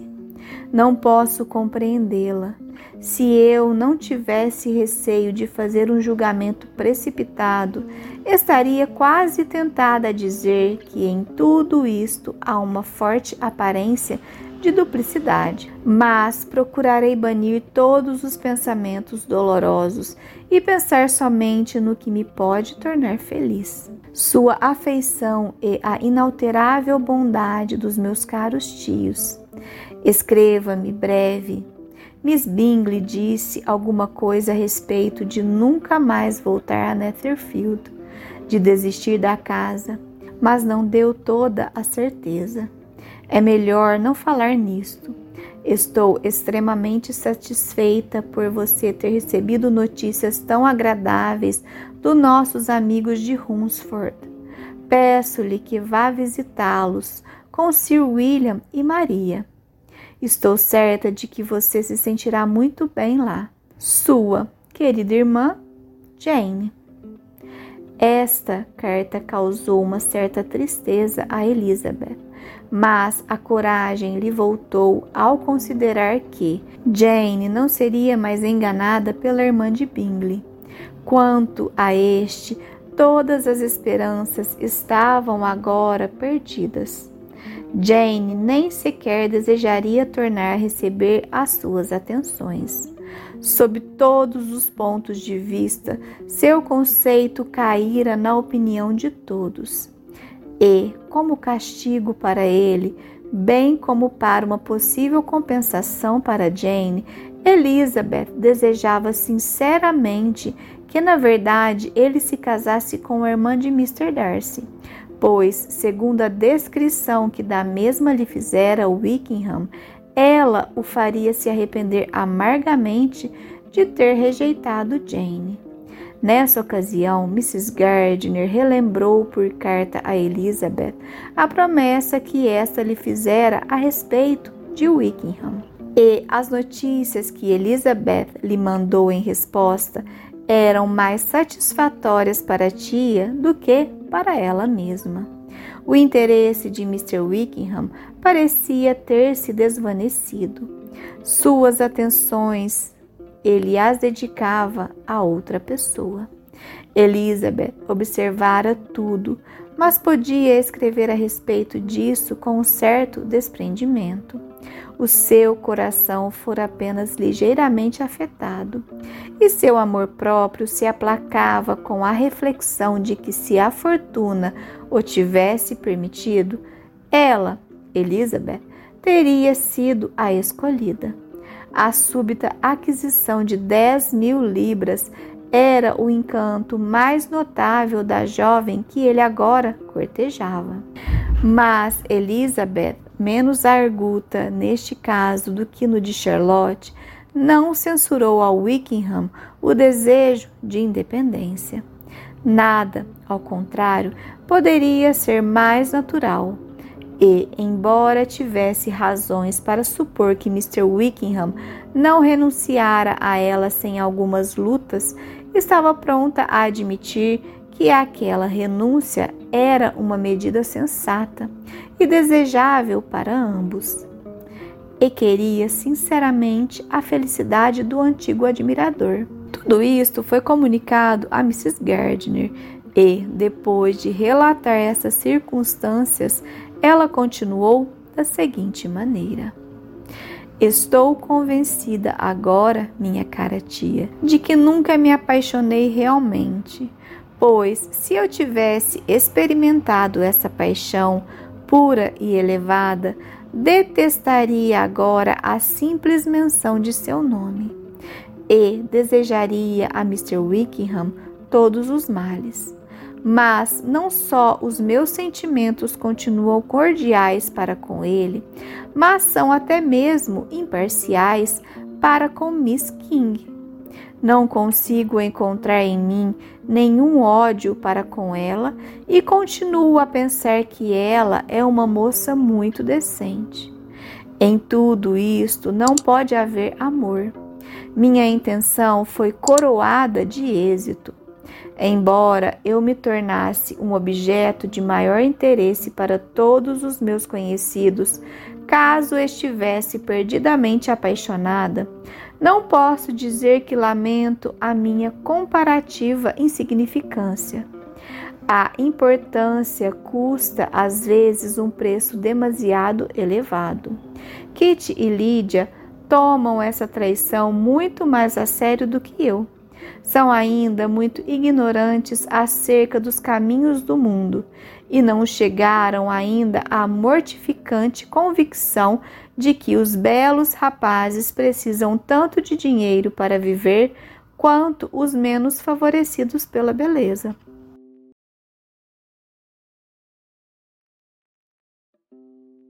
Capítulo 27 e, sem maiores acontecimentos na família de Longbourn, janeiro e fevereiro, algumas vezes frios e não raro lamacentos, passaram sem outras diversões, senão passeios ocasionais a Meryton. Março deveria levar Elizabeth para Hunsford.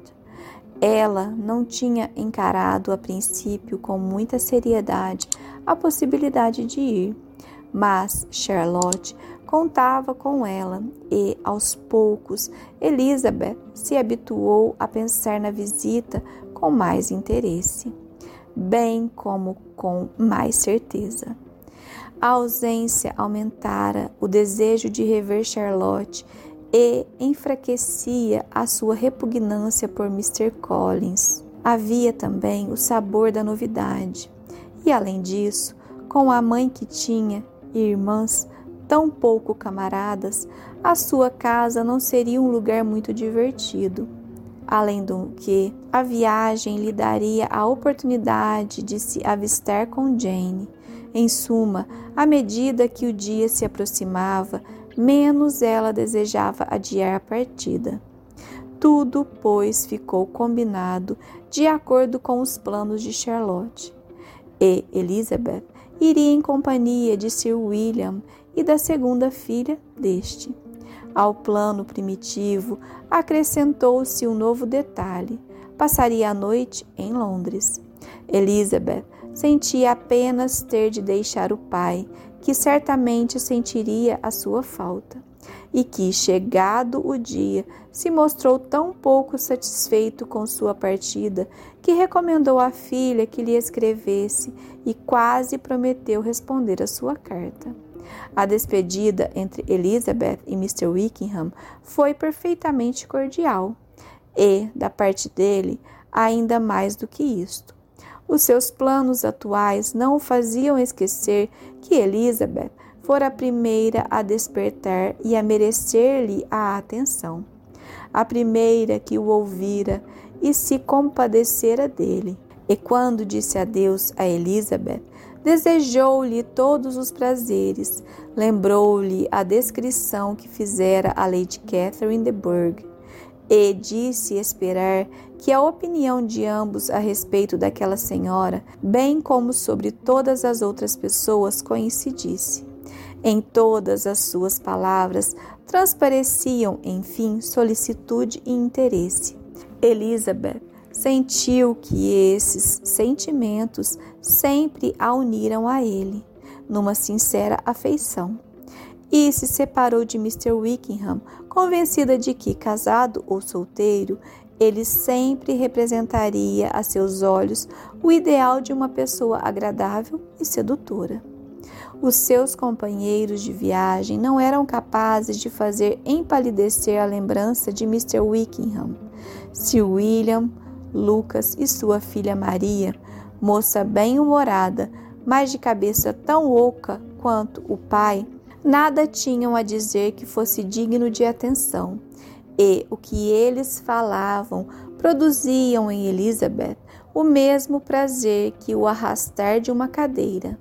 Elizabeth gostava de observar os ridículos, mas conhecia Sir William demasiado bem. Nenhuma das maravilhas que ele contava a respeito de seu título e de sua apresentação na corte eram novidades para ela. E as suas amabilidades eram tão gastas quanto às suas informações. Era uma viagem de 24 milhas apenas, e eles partiram tão cedo que chegaram a Grace Church Street ao meio-dia. Ao se aproximarem da casa de Mr. Gardner, avistaram Jane na janela da sala. Quando chegaram na entrada, ela estava lá para saudá-los. Elizabeth, perscrutando ansiosamente a fisionomia da irmã, teve o prazer de constatar que seu rosto continuava saudável e lindo como sempre. Sobre os degraus da escada estavam vários meninos e meninas que não tinham podido resistir à tentação de ver a prima chegar e não tinham tido a paciência de esperar na sala. Mas, tímidos, pois há um ano não haviam não ousavam descer. Tudo foi alegria e doçura. O dia passou da forma mais agradável. De manhã fizeram compras e à noite foram ao teatro. Afinal, Elizabeth conseguiu conversar com a tia. O primeiro assunto foi Jane e sentiu mais tristeza do que espanto ao ouvir, em resposta às suas minuciosas perguntas, que, Embora Jane sempre lutasse para conservar a coragem, atravessava períodos de depressão. Era razoável, no entanto, acreditar que não durariam muito tempo. Mrs. Gardner deu também os detalhes da visita de Miss Bingley e repetiu conversas que ela, Mrs. Gardner, tinha tido com Jane e que provavam que esta última tinha renunciado de coração àquelas relações. Mrs. Gardner, então, gracejou com a sobrinha a respeito da deserção de Wickham e deu-lhe os parabéns por suportá-la tão bem. Mas, minha cara Elizabeth, acrescentou ela, que espécie de moça é Miss King? Ficaria triste de pensar que nosso amigo é interesseiro. Por favor, minha tia, diga-me qual é a diferença para os negócios matrimoniais entre os motivos interesseiros e os motivos da prudência? Até onde vai a discrição e onde começa a cobiça? No Natal passado, a senhora tinha medo de que Wickham se casasse comigo, porque seria uma imprudência. E agora quer achá-lo interesseiro, porque está tentando conquistar uma moça que tem 10 mil libras de fortuna. Se você me disser que espécie de moça é Miss King, eu saberei o que pensar. É uma moça muito boa, creio eu. Nada sei de mal a seu respeito mas Wickham não lhe deu a menor atenção até que a morte do avô a tornou herdeira da fortuna. Não, nada mais natural. Se não lhe era permitido conquistar a minha afeição porque eu não tinha dinheiro, por que iria ele fazer a corte a uma moça de quem ele não gostava e que era igualmente pobre? Mas parece pouco delicado da parte dele ter se lançado a isto tão pouco tempo depois de lhe ter feito a corte. Um homem em situação desesperada não tem tempo para todas essas delicadezas elegantes que outros podem manter. Se ela não se importa, por que nos importaremos nós? O fato de ela não se importar não justifica. Mostra apenas que lhe falta também alguma coisa, bom senso ou delicadeza de sentimentos. Bem, exclamou Elizabeth, faça a sua escolha. Ele é interesseiro e ela doida. Não, Lise, isto é o que eu não escolho. Muito me entristeceria, você sabe, pensar mal de um rapaz que viveu tanto tempo no Derbyshire. Oh, se isto é tudo, tenho uma fraca opinião a respeito dos rapazes que moram no Derbyshire. E seus íntimos amigos que moram no Hertfordshire não são muito melhores. Estou farta deles todos. Graças a Deus, irei amanhã para um lugar onde não encontrarei nenhum homem amável e de belas maneiras. Os homens estúpidos são os únicos que vale a pena conhecer. Cuidado, Lise. Essas suas palavras cheiram fortemente a despeito. Antes do fim da peça a que assistiam o separasse, Elizabeth teve o prazer inesperado de receber um convite para acompanhar os tios numa excursão de recreio que se propunham fazer no verão. Ainda não decidimos onde terminará o nosso passeio, disse Mrs. Gardner, mas iremos talvez até os lagos. Nenhum plano poderia ter sido mais agradável a Elizabeth, e o aceite ao convite foi pronto e entusiasta. Minha querida tia, exclamou ela deliciada, que encanto, que felicidade! A Senhora me inspira nova vida e vigor. Adeus desapontamentos e tristezas. Que importam os homens aos rochedos e às montanhas? Oh, quantas horas agradáveis vamos passar! E quando voltarmos, não faremos como os outros viajantes, que nada podem descrever com precisão nós nos lembraremos dos lugares que visitamos e das coisas que vimos. Lagos, montanhas e rios não se confundirão nas nossas lembranças. Nem quando tentarmos descrever uma cena, discutiremos a respeito da sua localização e que as nossas primeiras efusões sejam menos insuportáveis do que as da maioria dos viajantes.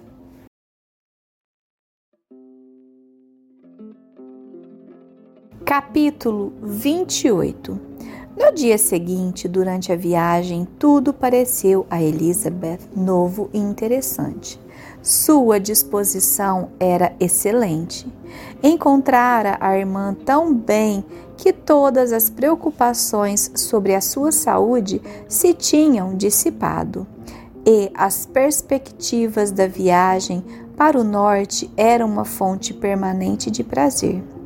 Quando deixaram a estrada principal para entrar no caminho que levava a Hunsford, todos os olhos estavam atentos para divisar a reitoria e, a cada volta, esperavam vê-la surgir. A cerca de Rosings Park limitava a estrada de um lado. Elizabeth sorria ao lembrar-se de tudo o que lhe tinham dito a respeito de seus habitantes. Afinal, a reitoria apareceu. O jardim descendo em rampa suave pela estrada, a casa que o encimava, a cerca verde, as sebes de loureiro, tudo declarava que estavam chegando. Mr. Collins e Charlotte apareceram à porta e a carruagem parou junto ao pequeno portão. Uma aleia enzaibrada conduzia até a casa. No instante saltaram todos do carro, contentes de se rever. Mrs. Collins acolheu a amiga com muita alegria e Elizabeth, ao ver-se tão afetuosamente recebida, ficou cada vez mais satisfeita de ter vindo. Viu imediatamente que os modos do primo não se tinham alterado com o casamento. A sua amabilidade convencional permanecia exatamente a mesma. e ele a deteve alguns instantes no portão para fazer perguntas a respeito de cada uma das pessoas da família. Foram então conduzidos ao interior da casa. Mr. Collins fez ressaltar a beleza da entrada e, assim que chegaram à sala, tornou a dar boas-vindas com pomposa formalidade e repetiu meticulosamente todas as recomendações da esposa para que os visitantes se pusessem à vontade. Elizabeth estava preparada para vê-lo em toda a sua glória e não pôde deixar de imaginar, ao ouvi-lo elogiar o tamanho da sala, seu aspecto e sua mobília, que ele se dirigia a ela particularmente, como se desejasse fazer-lhe sentir tudo o que tinha perdido ao recusar a sua mão. Mas, embora tudo tivesse bom aspecto, Elizabeth não podia contentá-lo, mostrando qualquer sinal de arrependimento. Antes se espantava de que a amiga pudesse se mostrar tão alegre vivendo com um tal companheiro. Quando Mr. Collins dizia alguma coisa de que sua mulher podia, com razão, se envergonhar, o que, aliás, era bastante frequente. Elizabeth voltava os olhos involuntariamente para Charlotte. Uma ou duas vezes pôde perceber um leve rubor. Mas, em geral, Charlotte sensatamente fingia que não tinha ouvido.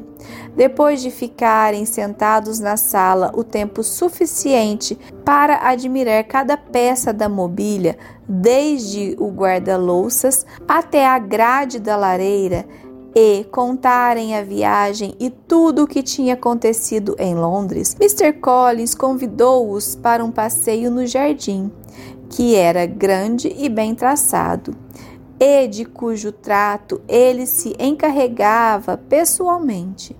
Trabalhar no jardim era um dos seus prazeres mais respeitáveis. E Elizabeth se admirou da seriedade com que Charlotte se referiu àquele exercício saudável e admitiu que ela o encorajava nisto o mais que podia aí conduzindo-os através de todos os caminhos e atalhos, sem lhes deixar tempo de exprimir os elogios que ele próprio desejava, fazia ressaltar cada detalhe do jardim com uma minúcia que destruía toda a beleza. Sabia enumerar os campos em todas as direções e sabia quantas árvores havia nos maciços mais distantes mas de todas as vistas de que o seu jardim, o condado ou o reino inteiro se podiam gabar, nenhuma se podia comparar com a vista de Rosings descortinada através das árvores que bordejavam o parque, quase defronte da sua casa. Era um belo edifício moderno, bem situado numa elevação. Do jardim, Mr. Collins queria conduzi-los para uma volta em torno dos seus dois prados. Mas as senhoras que não tinham os sapatos adequados para andar no campo, ainda recobertos por um resto de geada, preferiram voltar. E enquanto Sir Williams acompanhava Mr. Collins, Charlotte conduziu a irmã e a amiga para lhes mostrar a casa, contente por ter uma oportunidade de fazê-lo sem o auxílio do marido. A casa era pequena, porém bem construída e cômoda e tudo estava arrumado com uma simplicidade e uma lógica que Elizabeth atribuiu inteiramente a Charlotte. Abstraindo a presença de Mr. Collins, reinava realmente em tudo um ar de conforto. E, a julgar pelo prazer com que Charlotte mostrava tudo aquilo, Elizabeth supôs que a presença de Mr. Collins era frequentemente esquecida. Já lhe tinham informado que Lady Catherine continuava ainda no campo. Tornaram a falar nisto ao jantar e Mr. Collins observou. Sim, Miss Elizabeth terá a honra de ver Lady Catherine de Bourgh domingo que vem na igreja. E não precisa dizer que ficará encantada com Lady Catherine.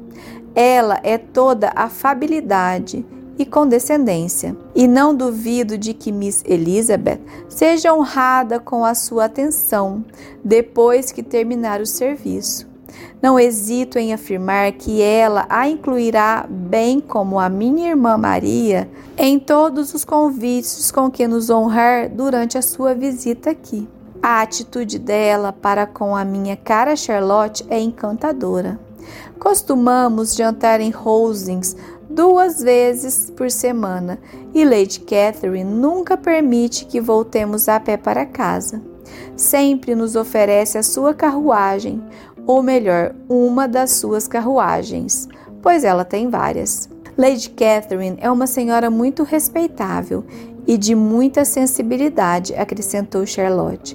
É uma vizinha muito atenciosa. É verdade, meu bem. É exatamente o que eu digo. Ela é dessas senhoras que a gente não pode deixar de tratar com a maior deferência. Passaram a maior parte da noite falando sobre as novidades de Hertfordshire e repetindo verbalmente o que já tinha sido comunicado por carta. E mais tarde, na solidão do seu quarto, Elizabeth teve que meditar sobre o extraordinário contentamento de Charlotte, a fim de compreender a serenidade e a habilidade com que ela conduzia o marido. Pensou também nos dias que passaria ali, nos calmos divertimentos que os encheriam, nas irritantes interrupções de Mr. Collins e nas alegrias das visitas a Rosings. A sua imaginação traçou uma imagem viva de tudo isto.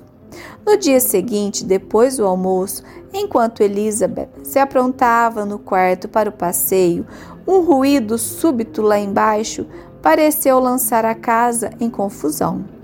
Depois de ficar atenta um minuto, Elizabeth ouviu alguém subir as escadas correndo, gritando o seu nome. Abriu a porta e no patamar encontrou Maria, que, sem fôlego de tanta agitação, exclamou: Oh, Elisa, apronte-se depressa e desça para a sala de jantar. Você não sabe quem está aí.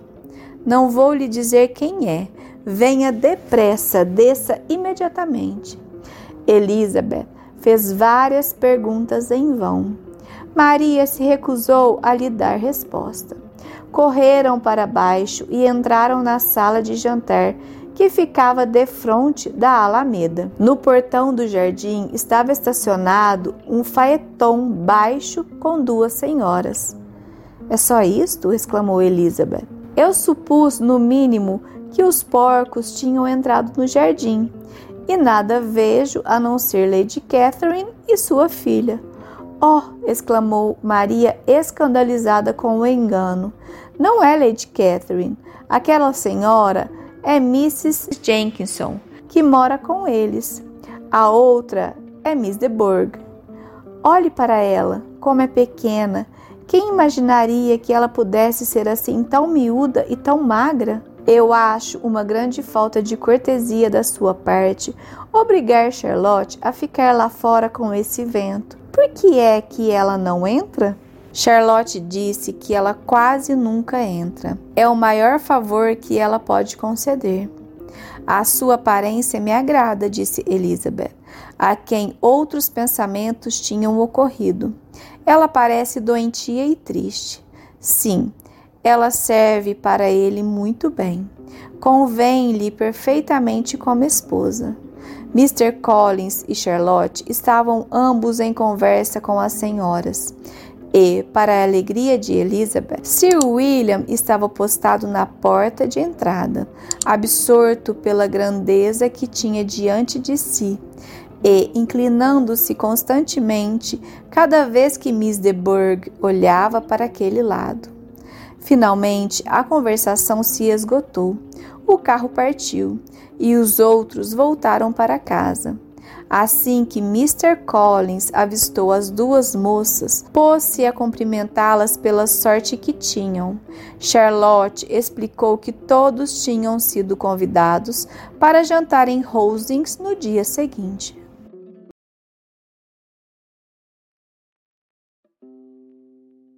Capítulo 29 O triunfo de Mr. Collins com aquele convite foi completo. A possibilidade de mostrar a grandeza da sua protetora e a amabilidade com que Lady Catherine o tratava, bem como a sua esposa, era exatamente o que ele tinha desejado. O que mais lhe agradava, lançando-o numa admiração sem limites, era a condescendência que Lady Catherine mostrara, convidando-os tão cedo. Confesso, disse ele, que eu não tinha ficado surpreso se Lady Catherine nos convidasse para tomar chá e passar a tarde em Rosings no sábado. A experiência que tenho da sua afabilidade me autorizava a fazer essa suposição. Mas quem poderia ter previsto tamanha atenção? Quem poderia ter imaginado que iríamos receber um convite para jantar? Um convite, aliás, que abrange todo o grupo, tão imediatamente depois da chegada de vocês?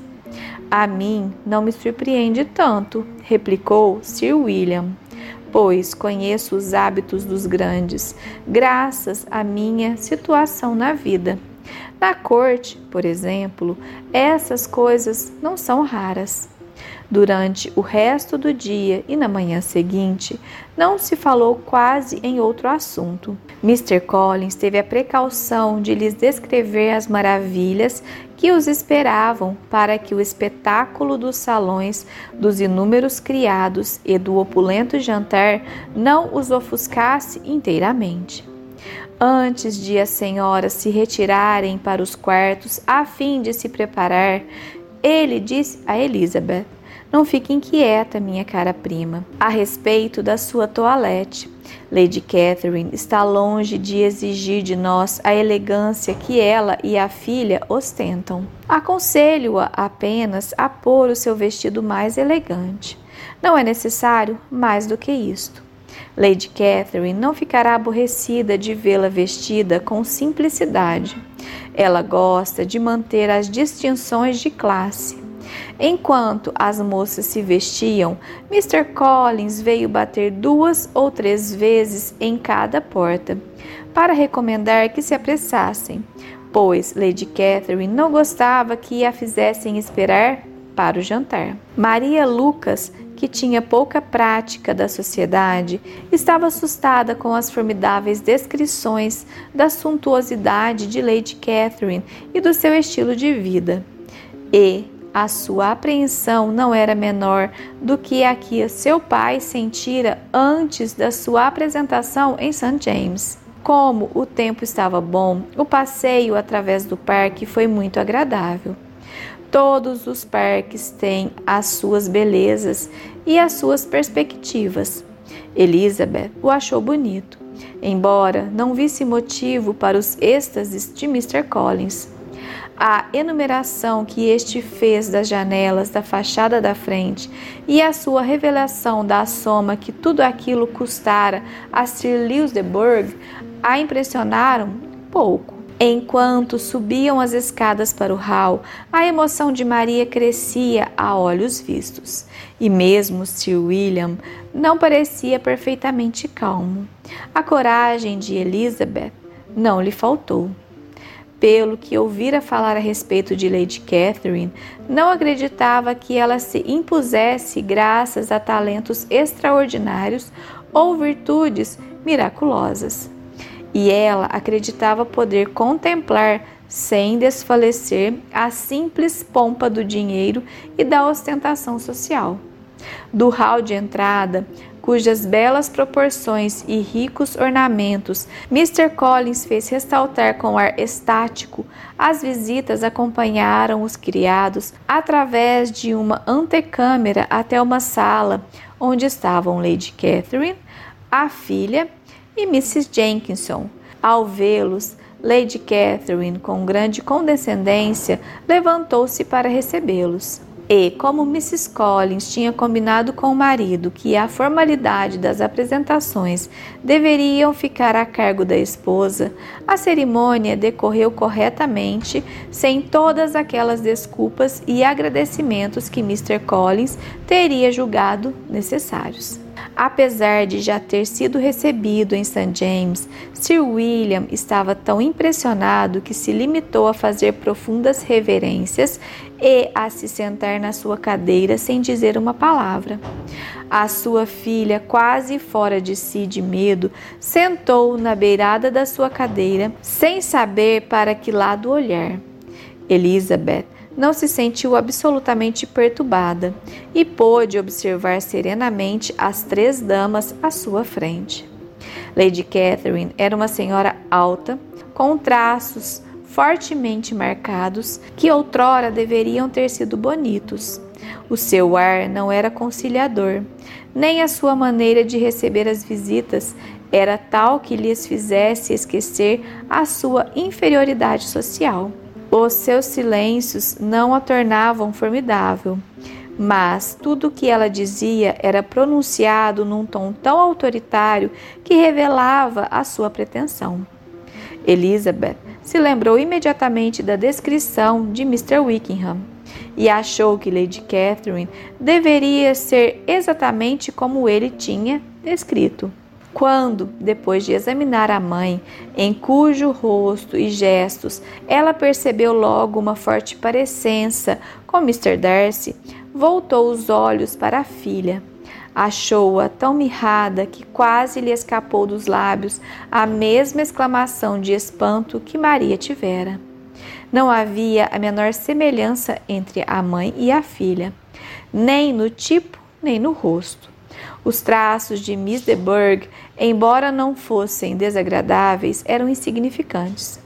Falava muito pouco e só em uma voz baixa para Mrs. Jenkinson, cuja aparência nada tinha de excepcional e que se ocupava exclusivamente em ouvir o que ela dizia e em colocar um biombo em situação conveniente diante dos olhos da moça. Depois de ficarem sentados durante alguns minutos, eles se dirigiram até a janela para admirar a vista. Mr. Collins se encarregava de lhes detalhar as belezas, enquanto Lady Catherine tinha a bondade de informar aos convidados que a vista era muito mais bela no verão. O jantar foi dos melhores. Mr. Collins não tinha exagerado o número de pratos e de criados. Como previra, igualmente ele se sentou na extremidade da mesa por desejo expresso de Lady Catherine, mas a sua atitude era a de um homem a quem nada de melhor na vida pudesse suceder. Serviu-se, comeu e elogiou tudo com deliciada alegria. E todos os pratos foram louvados, primeiro por ele, em seguida por Sir William que, agora mais tranquilo, repetia tudo o que o genro dizia, de tal modo que Elizabeth perguntou a si mesma se Lady Catherine não o acharia chato. Mas Lady Catherine parecia satisfeita com a admiração excessiva dos hóspedes e sorria da maneira mais graciosa, especialmente quando era servido algum prato que eles não conheciam. Os outros conversavam pouco. Elizabeth estava sempre pronta para falar quando encontrava uma ocasião. Estava sentada entre Charlotte e Miss de Bourgh. A primeira seguia com atenção as palavras de Lady Catherine e a segunda não deu uma palavra durante todo o jantar. Mrs. Jenkinson fiscalizava o apetite de Miss de Bourgh e se mostrava preocupada porque ela comia tão pouco, insistindo para que ela provasse dos vários pratos e temerosa de que Miss de Bourgh estivesse indisposta. Maria nunca se atrevia a falar. E os cavalheiros nada mais faziam senão comer e admirar.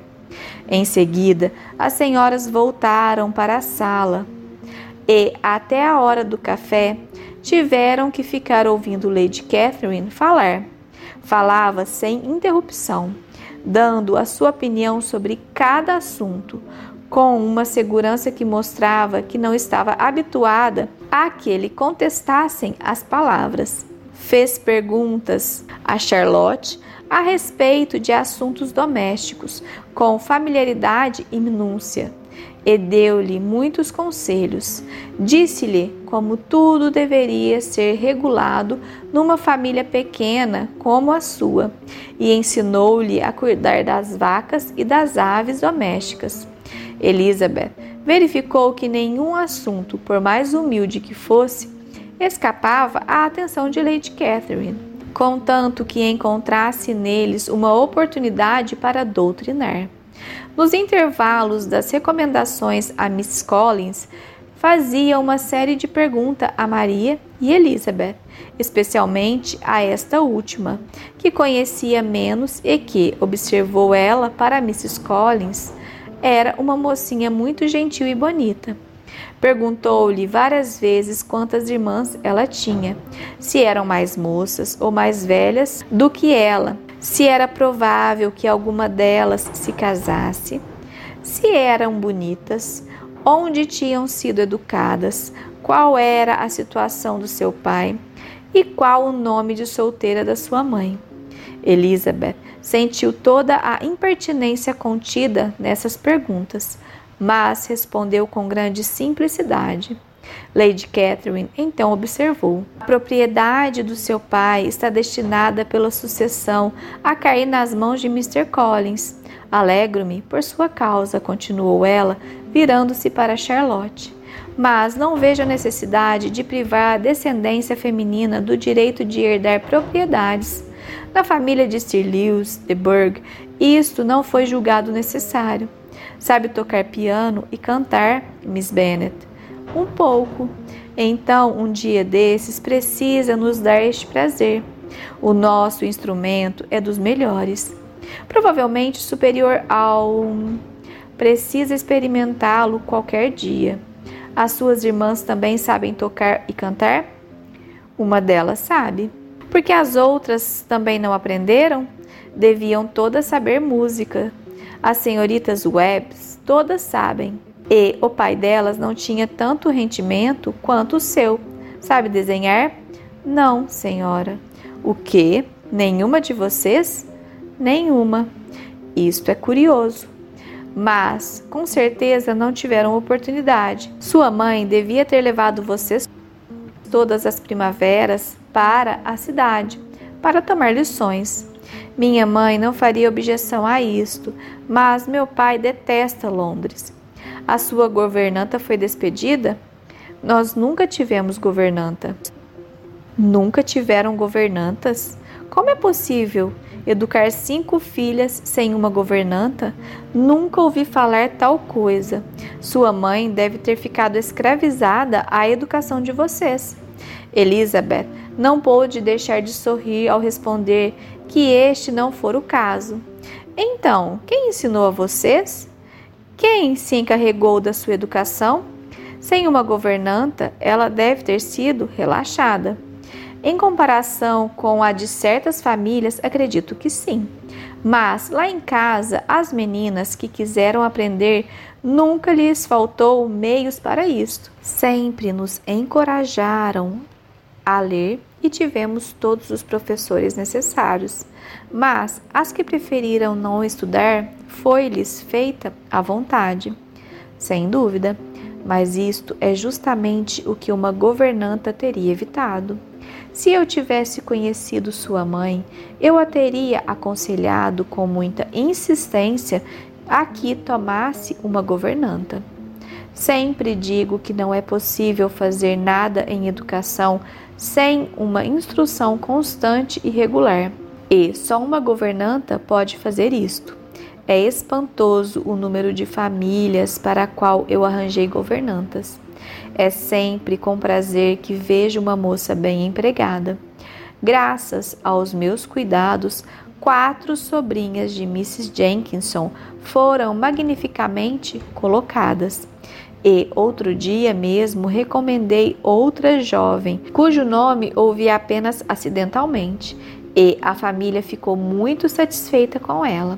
Mrs. Collins, já lhe contei que Lady Metcalf veio me visitar ontem para me agradecer? Ela acha Miss Pop um tesouro. Lady Catherine, disse ela, a senhora me deu um tesouro.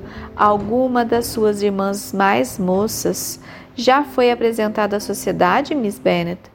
Sim, minha senhora, todas. O que? Há cinco de uma vez? É muito estranho. E você é apenas a segunda. As mais moças já frequentaram a sociedade antes de as mais velhas se casarem. Suas outras irmãs são muito moças? A mais moça ainda não fez 16 anos. Talvez seja um pouco cedo demais para fazer vida social. Mas, realmente, minha senhora, acho que seria uma crueldade recusar-lhes a sua parte de distrações e sociedade só porque a mais velha não teve os meios ou a inclinação para se casar mais cedo.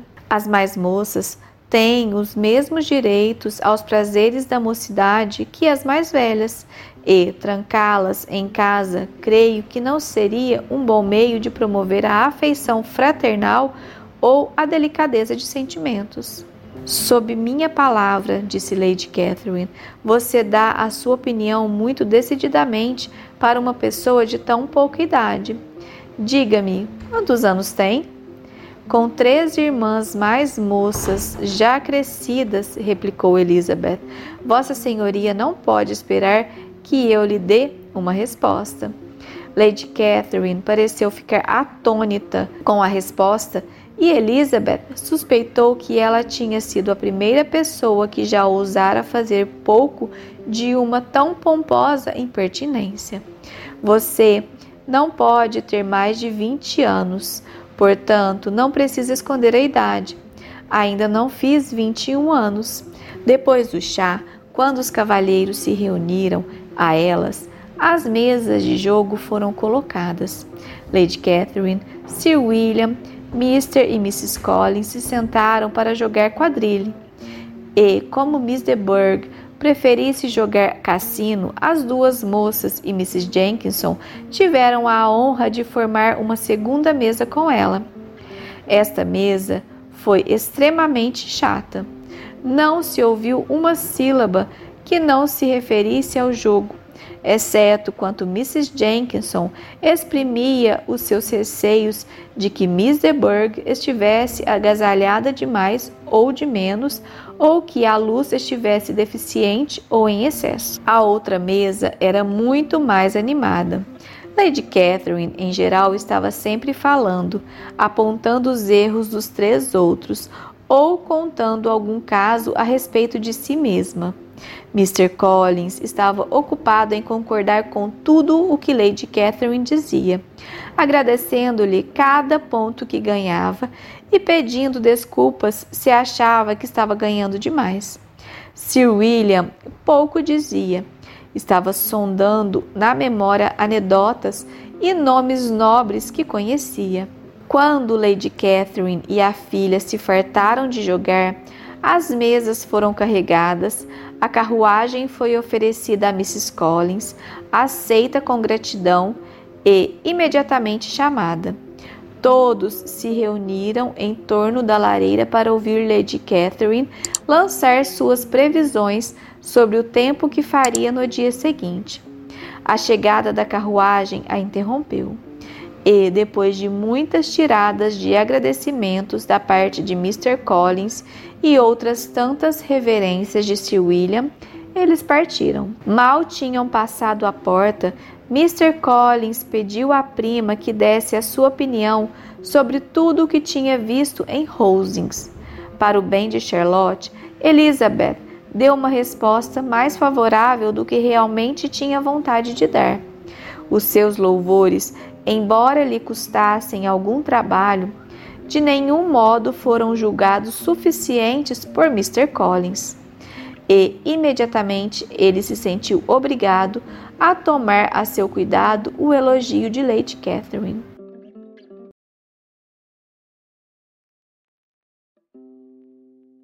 Capítulo 30 Sir William ficou apenas uma semana em Hunsford, mas a visita foi suficiente para convencê-lo de que a filha estava instalada da maneira mais confortável e que possuía um marido e uma vizinha difíceis de encontrar iguais.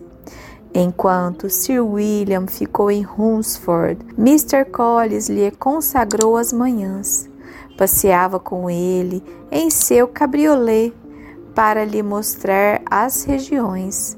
Mas depois que ele partiu, a família voltou para as suas ocupações habituais e Elizabeth ficou satisfeita porque não tinha que ficar tão constantemente com o primo pois a maior parte das horas entre o café da manhã e o almoço ele passava agora trabalhando no jardim, lendo ou escrevendo, e olhando pela janela da biblioteca que confrontava a estrada.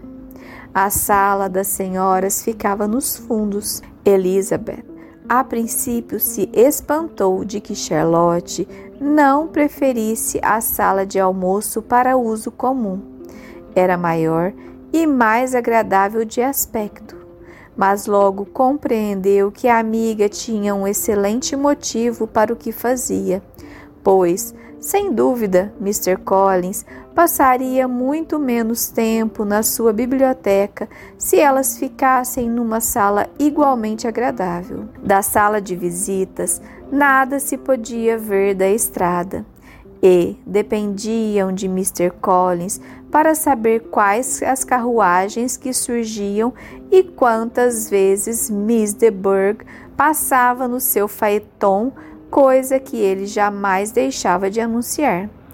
E embora isso acontecesse quase todos os dias, muitas vezes Miss de Burgh parava na reitoria e conversava alguns minutos com Charlotte, mas quase nunca descia. Poucos dias decorriam sem que Mr. Collins fosse a Rosings, e frequentemente a esposa achava que devia acompanhá-lo. E Elizabeth só compreendeu o sacrifício de tantas horas quando se lembrou de que possivelmente existiam outros cargos eclesiásticos que dependiam da família. De vez em quando, Lady Catherine os honrava com uma visita e, nessas ocasiões, nada do que se passava na sala escapava à sua atenção. Ela observava as ocupações das moças, olhava para os seus trabalhos e aconselhava que os fizessem de maneira diferente achava errada a disposição dos móveis ou descobria uma negligência da criada. E, se ficasse às vezes para as refeições, era só para observar que os assados de Mrs. Collins eram grandes demais para a família. Elizabeth logo descobriu que a grande senhora, embora não fosse comissionada com o título de juiz de paz para o condado, era um magistrado muito ativo para sua própria paróquia e levava as menores coisas ao conhecimento de Mr. Collins. E quando qualquer dos aldeões se mostrava descontente ou caía na miséria, ou quando surgia uma contenda, ela corria para a aldeia a fim de dirimir as questões, silenciar as queixas e harmonizar as disputas e as desgraças com reprimendas e dinheiro.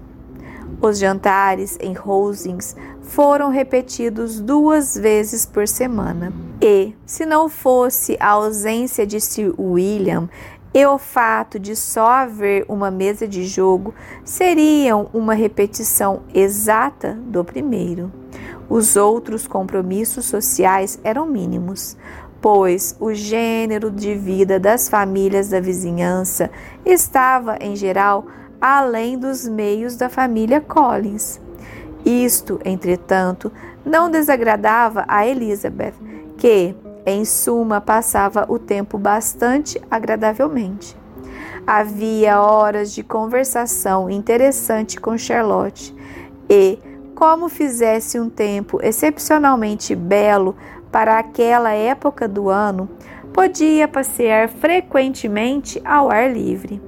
O seu passeio favorito, que fazia em geral enquanto os outros visitavam Lady Catherine, era no bosque aberto que limitava aquele lado do parque, onde havia uma bela alameda coberta que ninguém mais parecia apreciar e onde ela se sentia protegida da curiosidade de Lady Catherine. Dessa maneira tranquila se passaram os primeiros 15 dias da visita. A Páscoa estava se aproximando e durante a semana que a precedia devia chegar uma pessoa a Rosings. E, como a família era tão pequena, esse acréscimo devia ser importante. Pouco depois da sua chegada, Elizabeth ouviu dizer que Mr. Darcy estava sendo esperado em Rosings daí a poucas semanas. E, embora preferisse qualquer outra pessoa do seu conhecimento, a chegada de Mr. Darcy viria contribuir para o aparecimento de um rosto comparativamente novo nos jantares em Rosings. Além disso, ela teria a ocasião de observar pela sua atitude para com a prima, a quem ele estava evidentemente destinado por Lady Catherine, até que ponto os desígnios de Miss Bingley eram infundados. Lady Catherine falava na chegada dele com a maior satisfação. Referia-se a ele nos termos mais elogiosos e quase ficou zangada ao saber que Miss Lucas e Elizabeth já o conheciam. A notícia de sua chegada foi logo sabida na reitoria, pois Mr. Collins passou a manhã inteira passeando perto dos portões do parque, a fim de ser o primeiro a vê-lo. Ao surgir a carruagem, fez uma reverência e depois correu para casa. Na manhã seguinte, apressou-se a visitar Rosings para apresentar os seus respeitos. E teve que apresentá-los duas vezes, pois havia dois sobrinhos de Lady Catherine. Mr. Darcy tinha trazido consigo o coronel Fitzwilliam, o filho mais novo do seu tio, o Lord. Para grande surpresa de todos, quando Mr. Collins voltou para casa, viu-os atravessarem a estrada e, imediatamente correndo para o outro quarto, avisou as meninas da honra que as esperava, acrescentando: É a você, Elisa, que agradeço esta amabilidade. Mr. Darcy não viria aqui tão cedo por minha causa. Elizabeth ainda não acabara de protestar contra esta homenagem quando a chegada dos dois cavalheiros foi anunciada pela campainha da porta, e pouco depois eles entraram na sala. O coronel Fitzwilliam, que vinha na frente, parecia ter aproximadamente 30 anos. Não era bem apessoado, mas tinha as atitudes e os modos de um cavalheiro. Mr. Darcy não tinha mudado.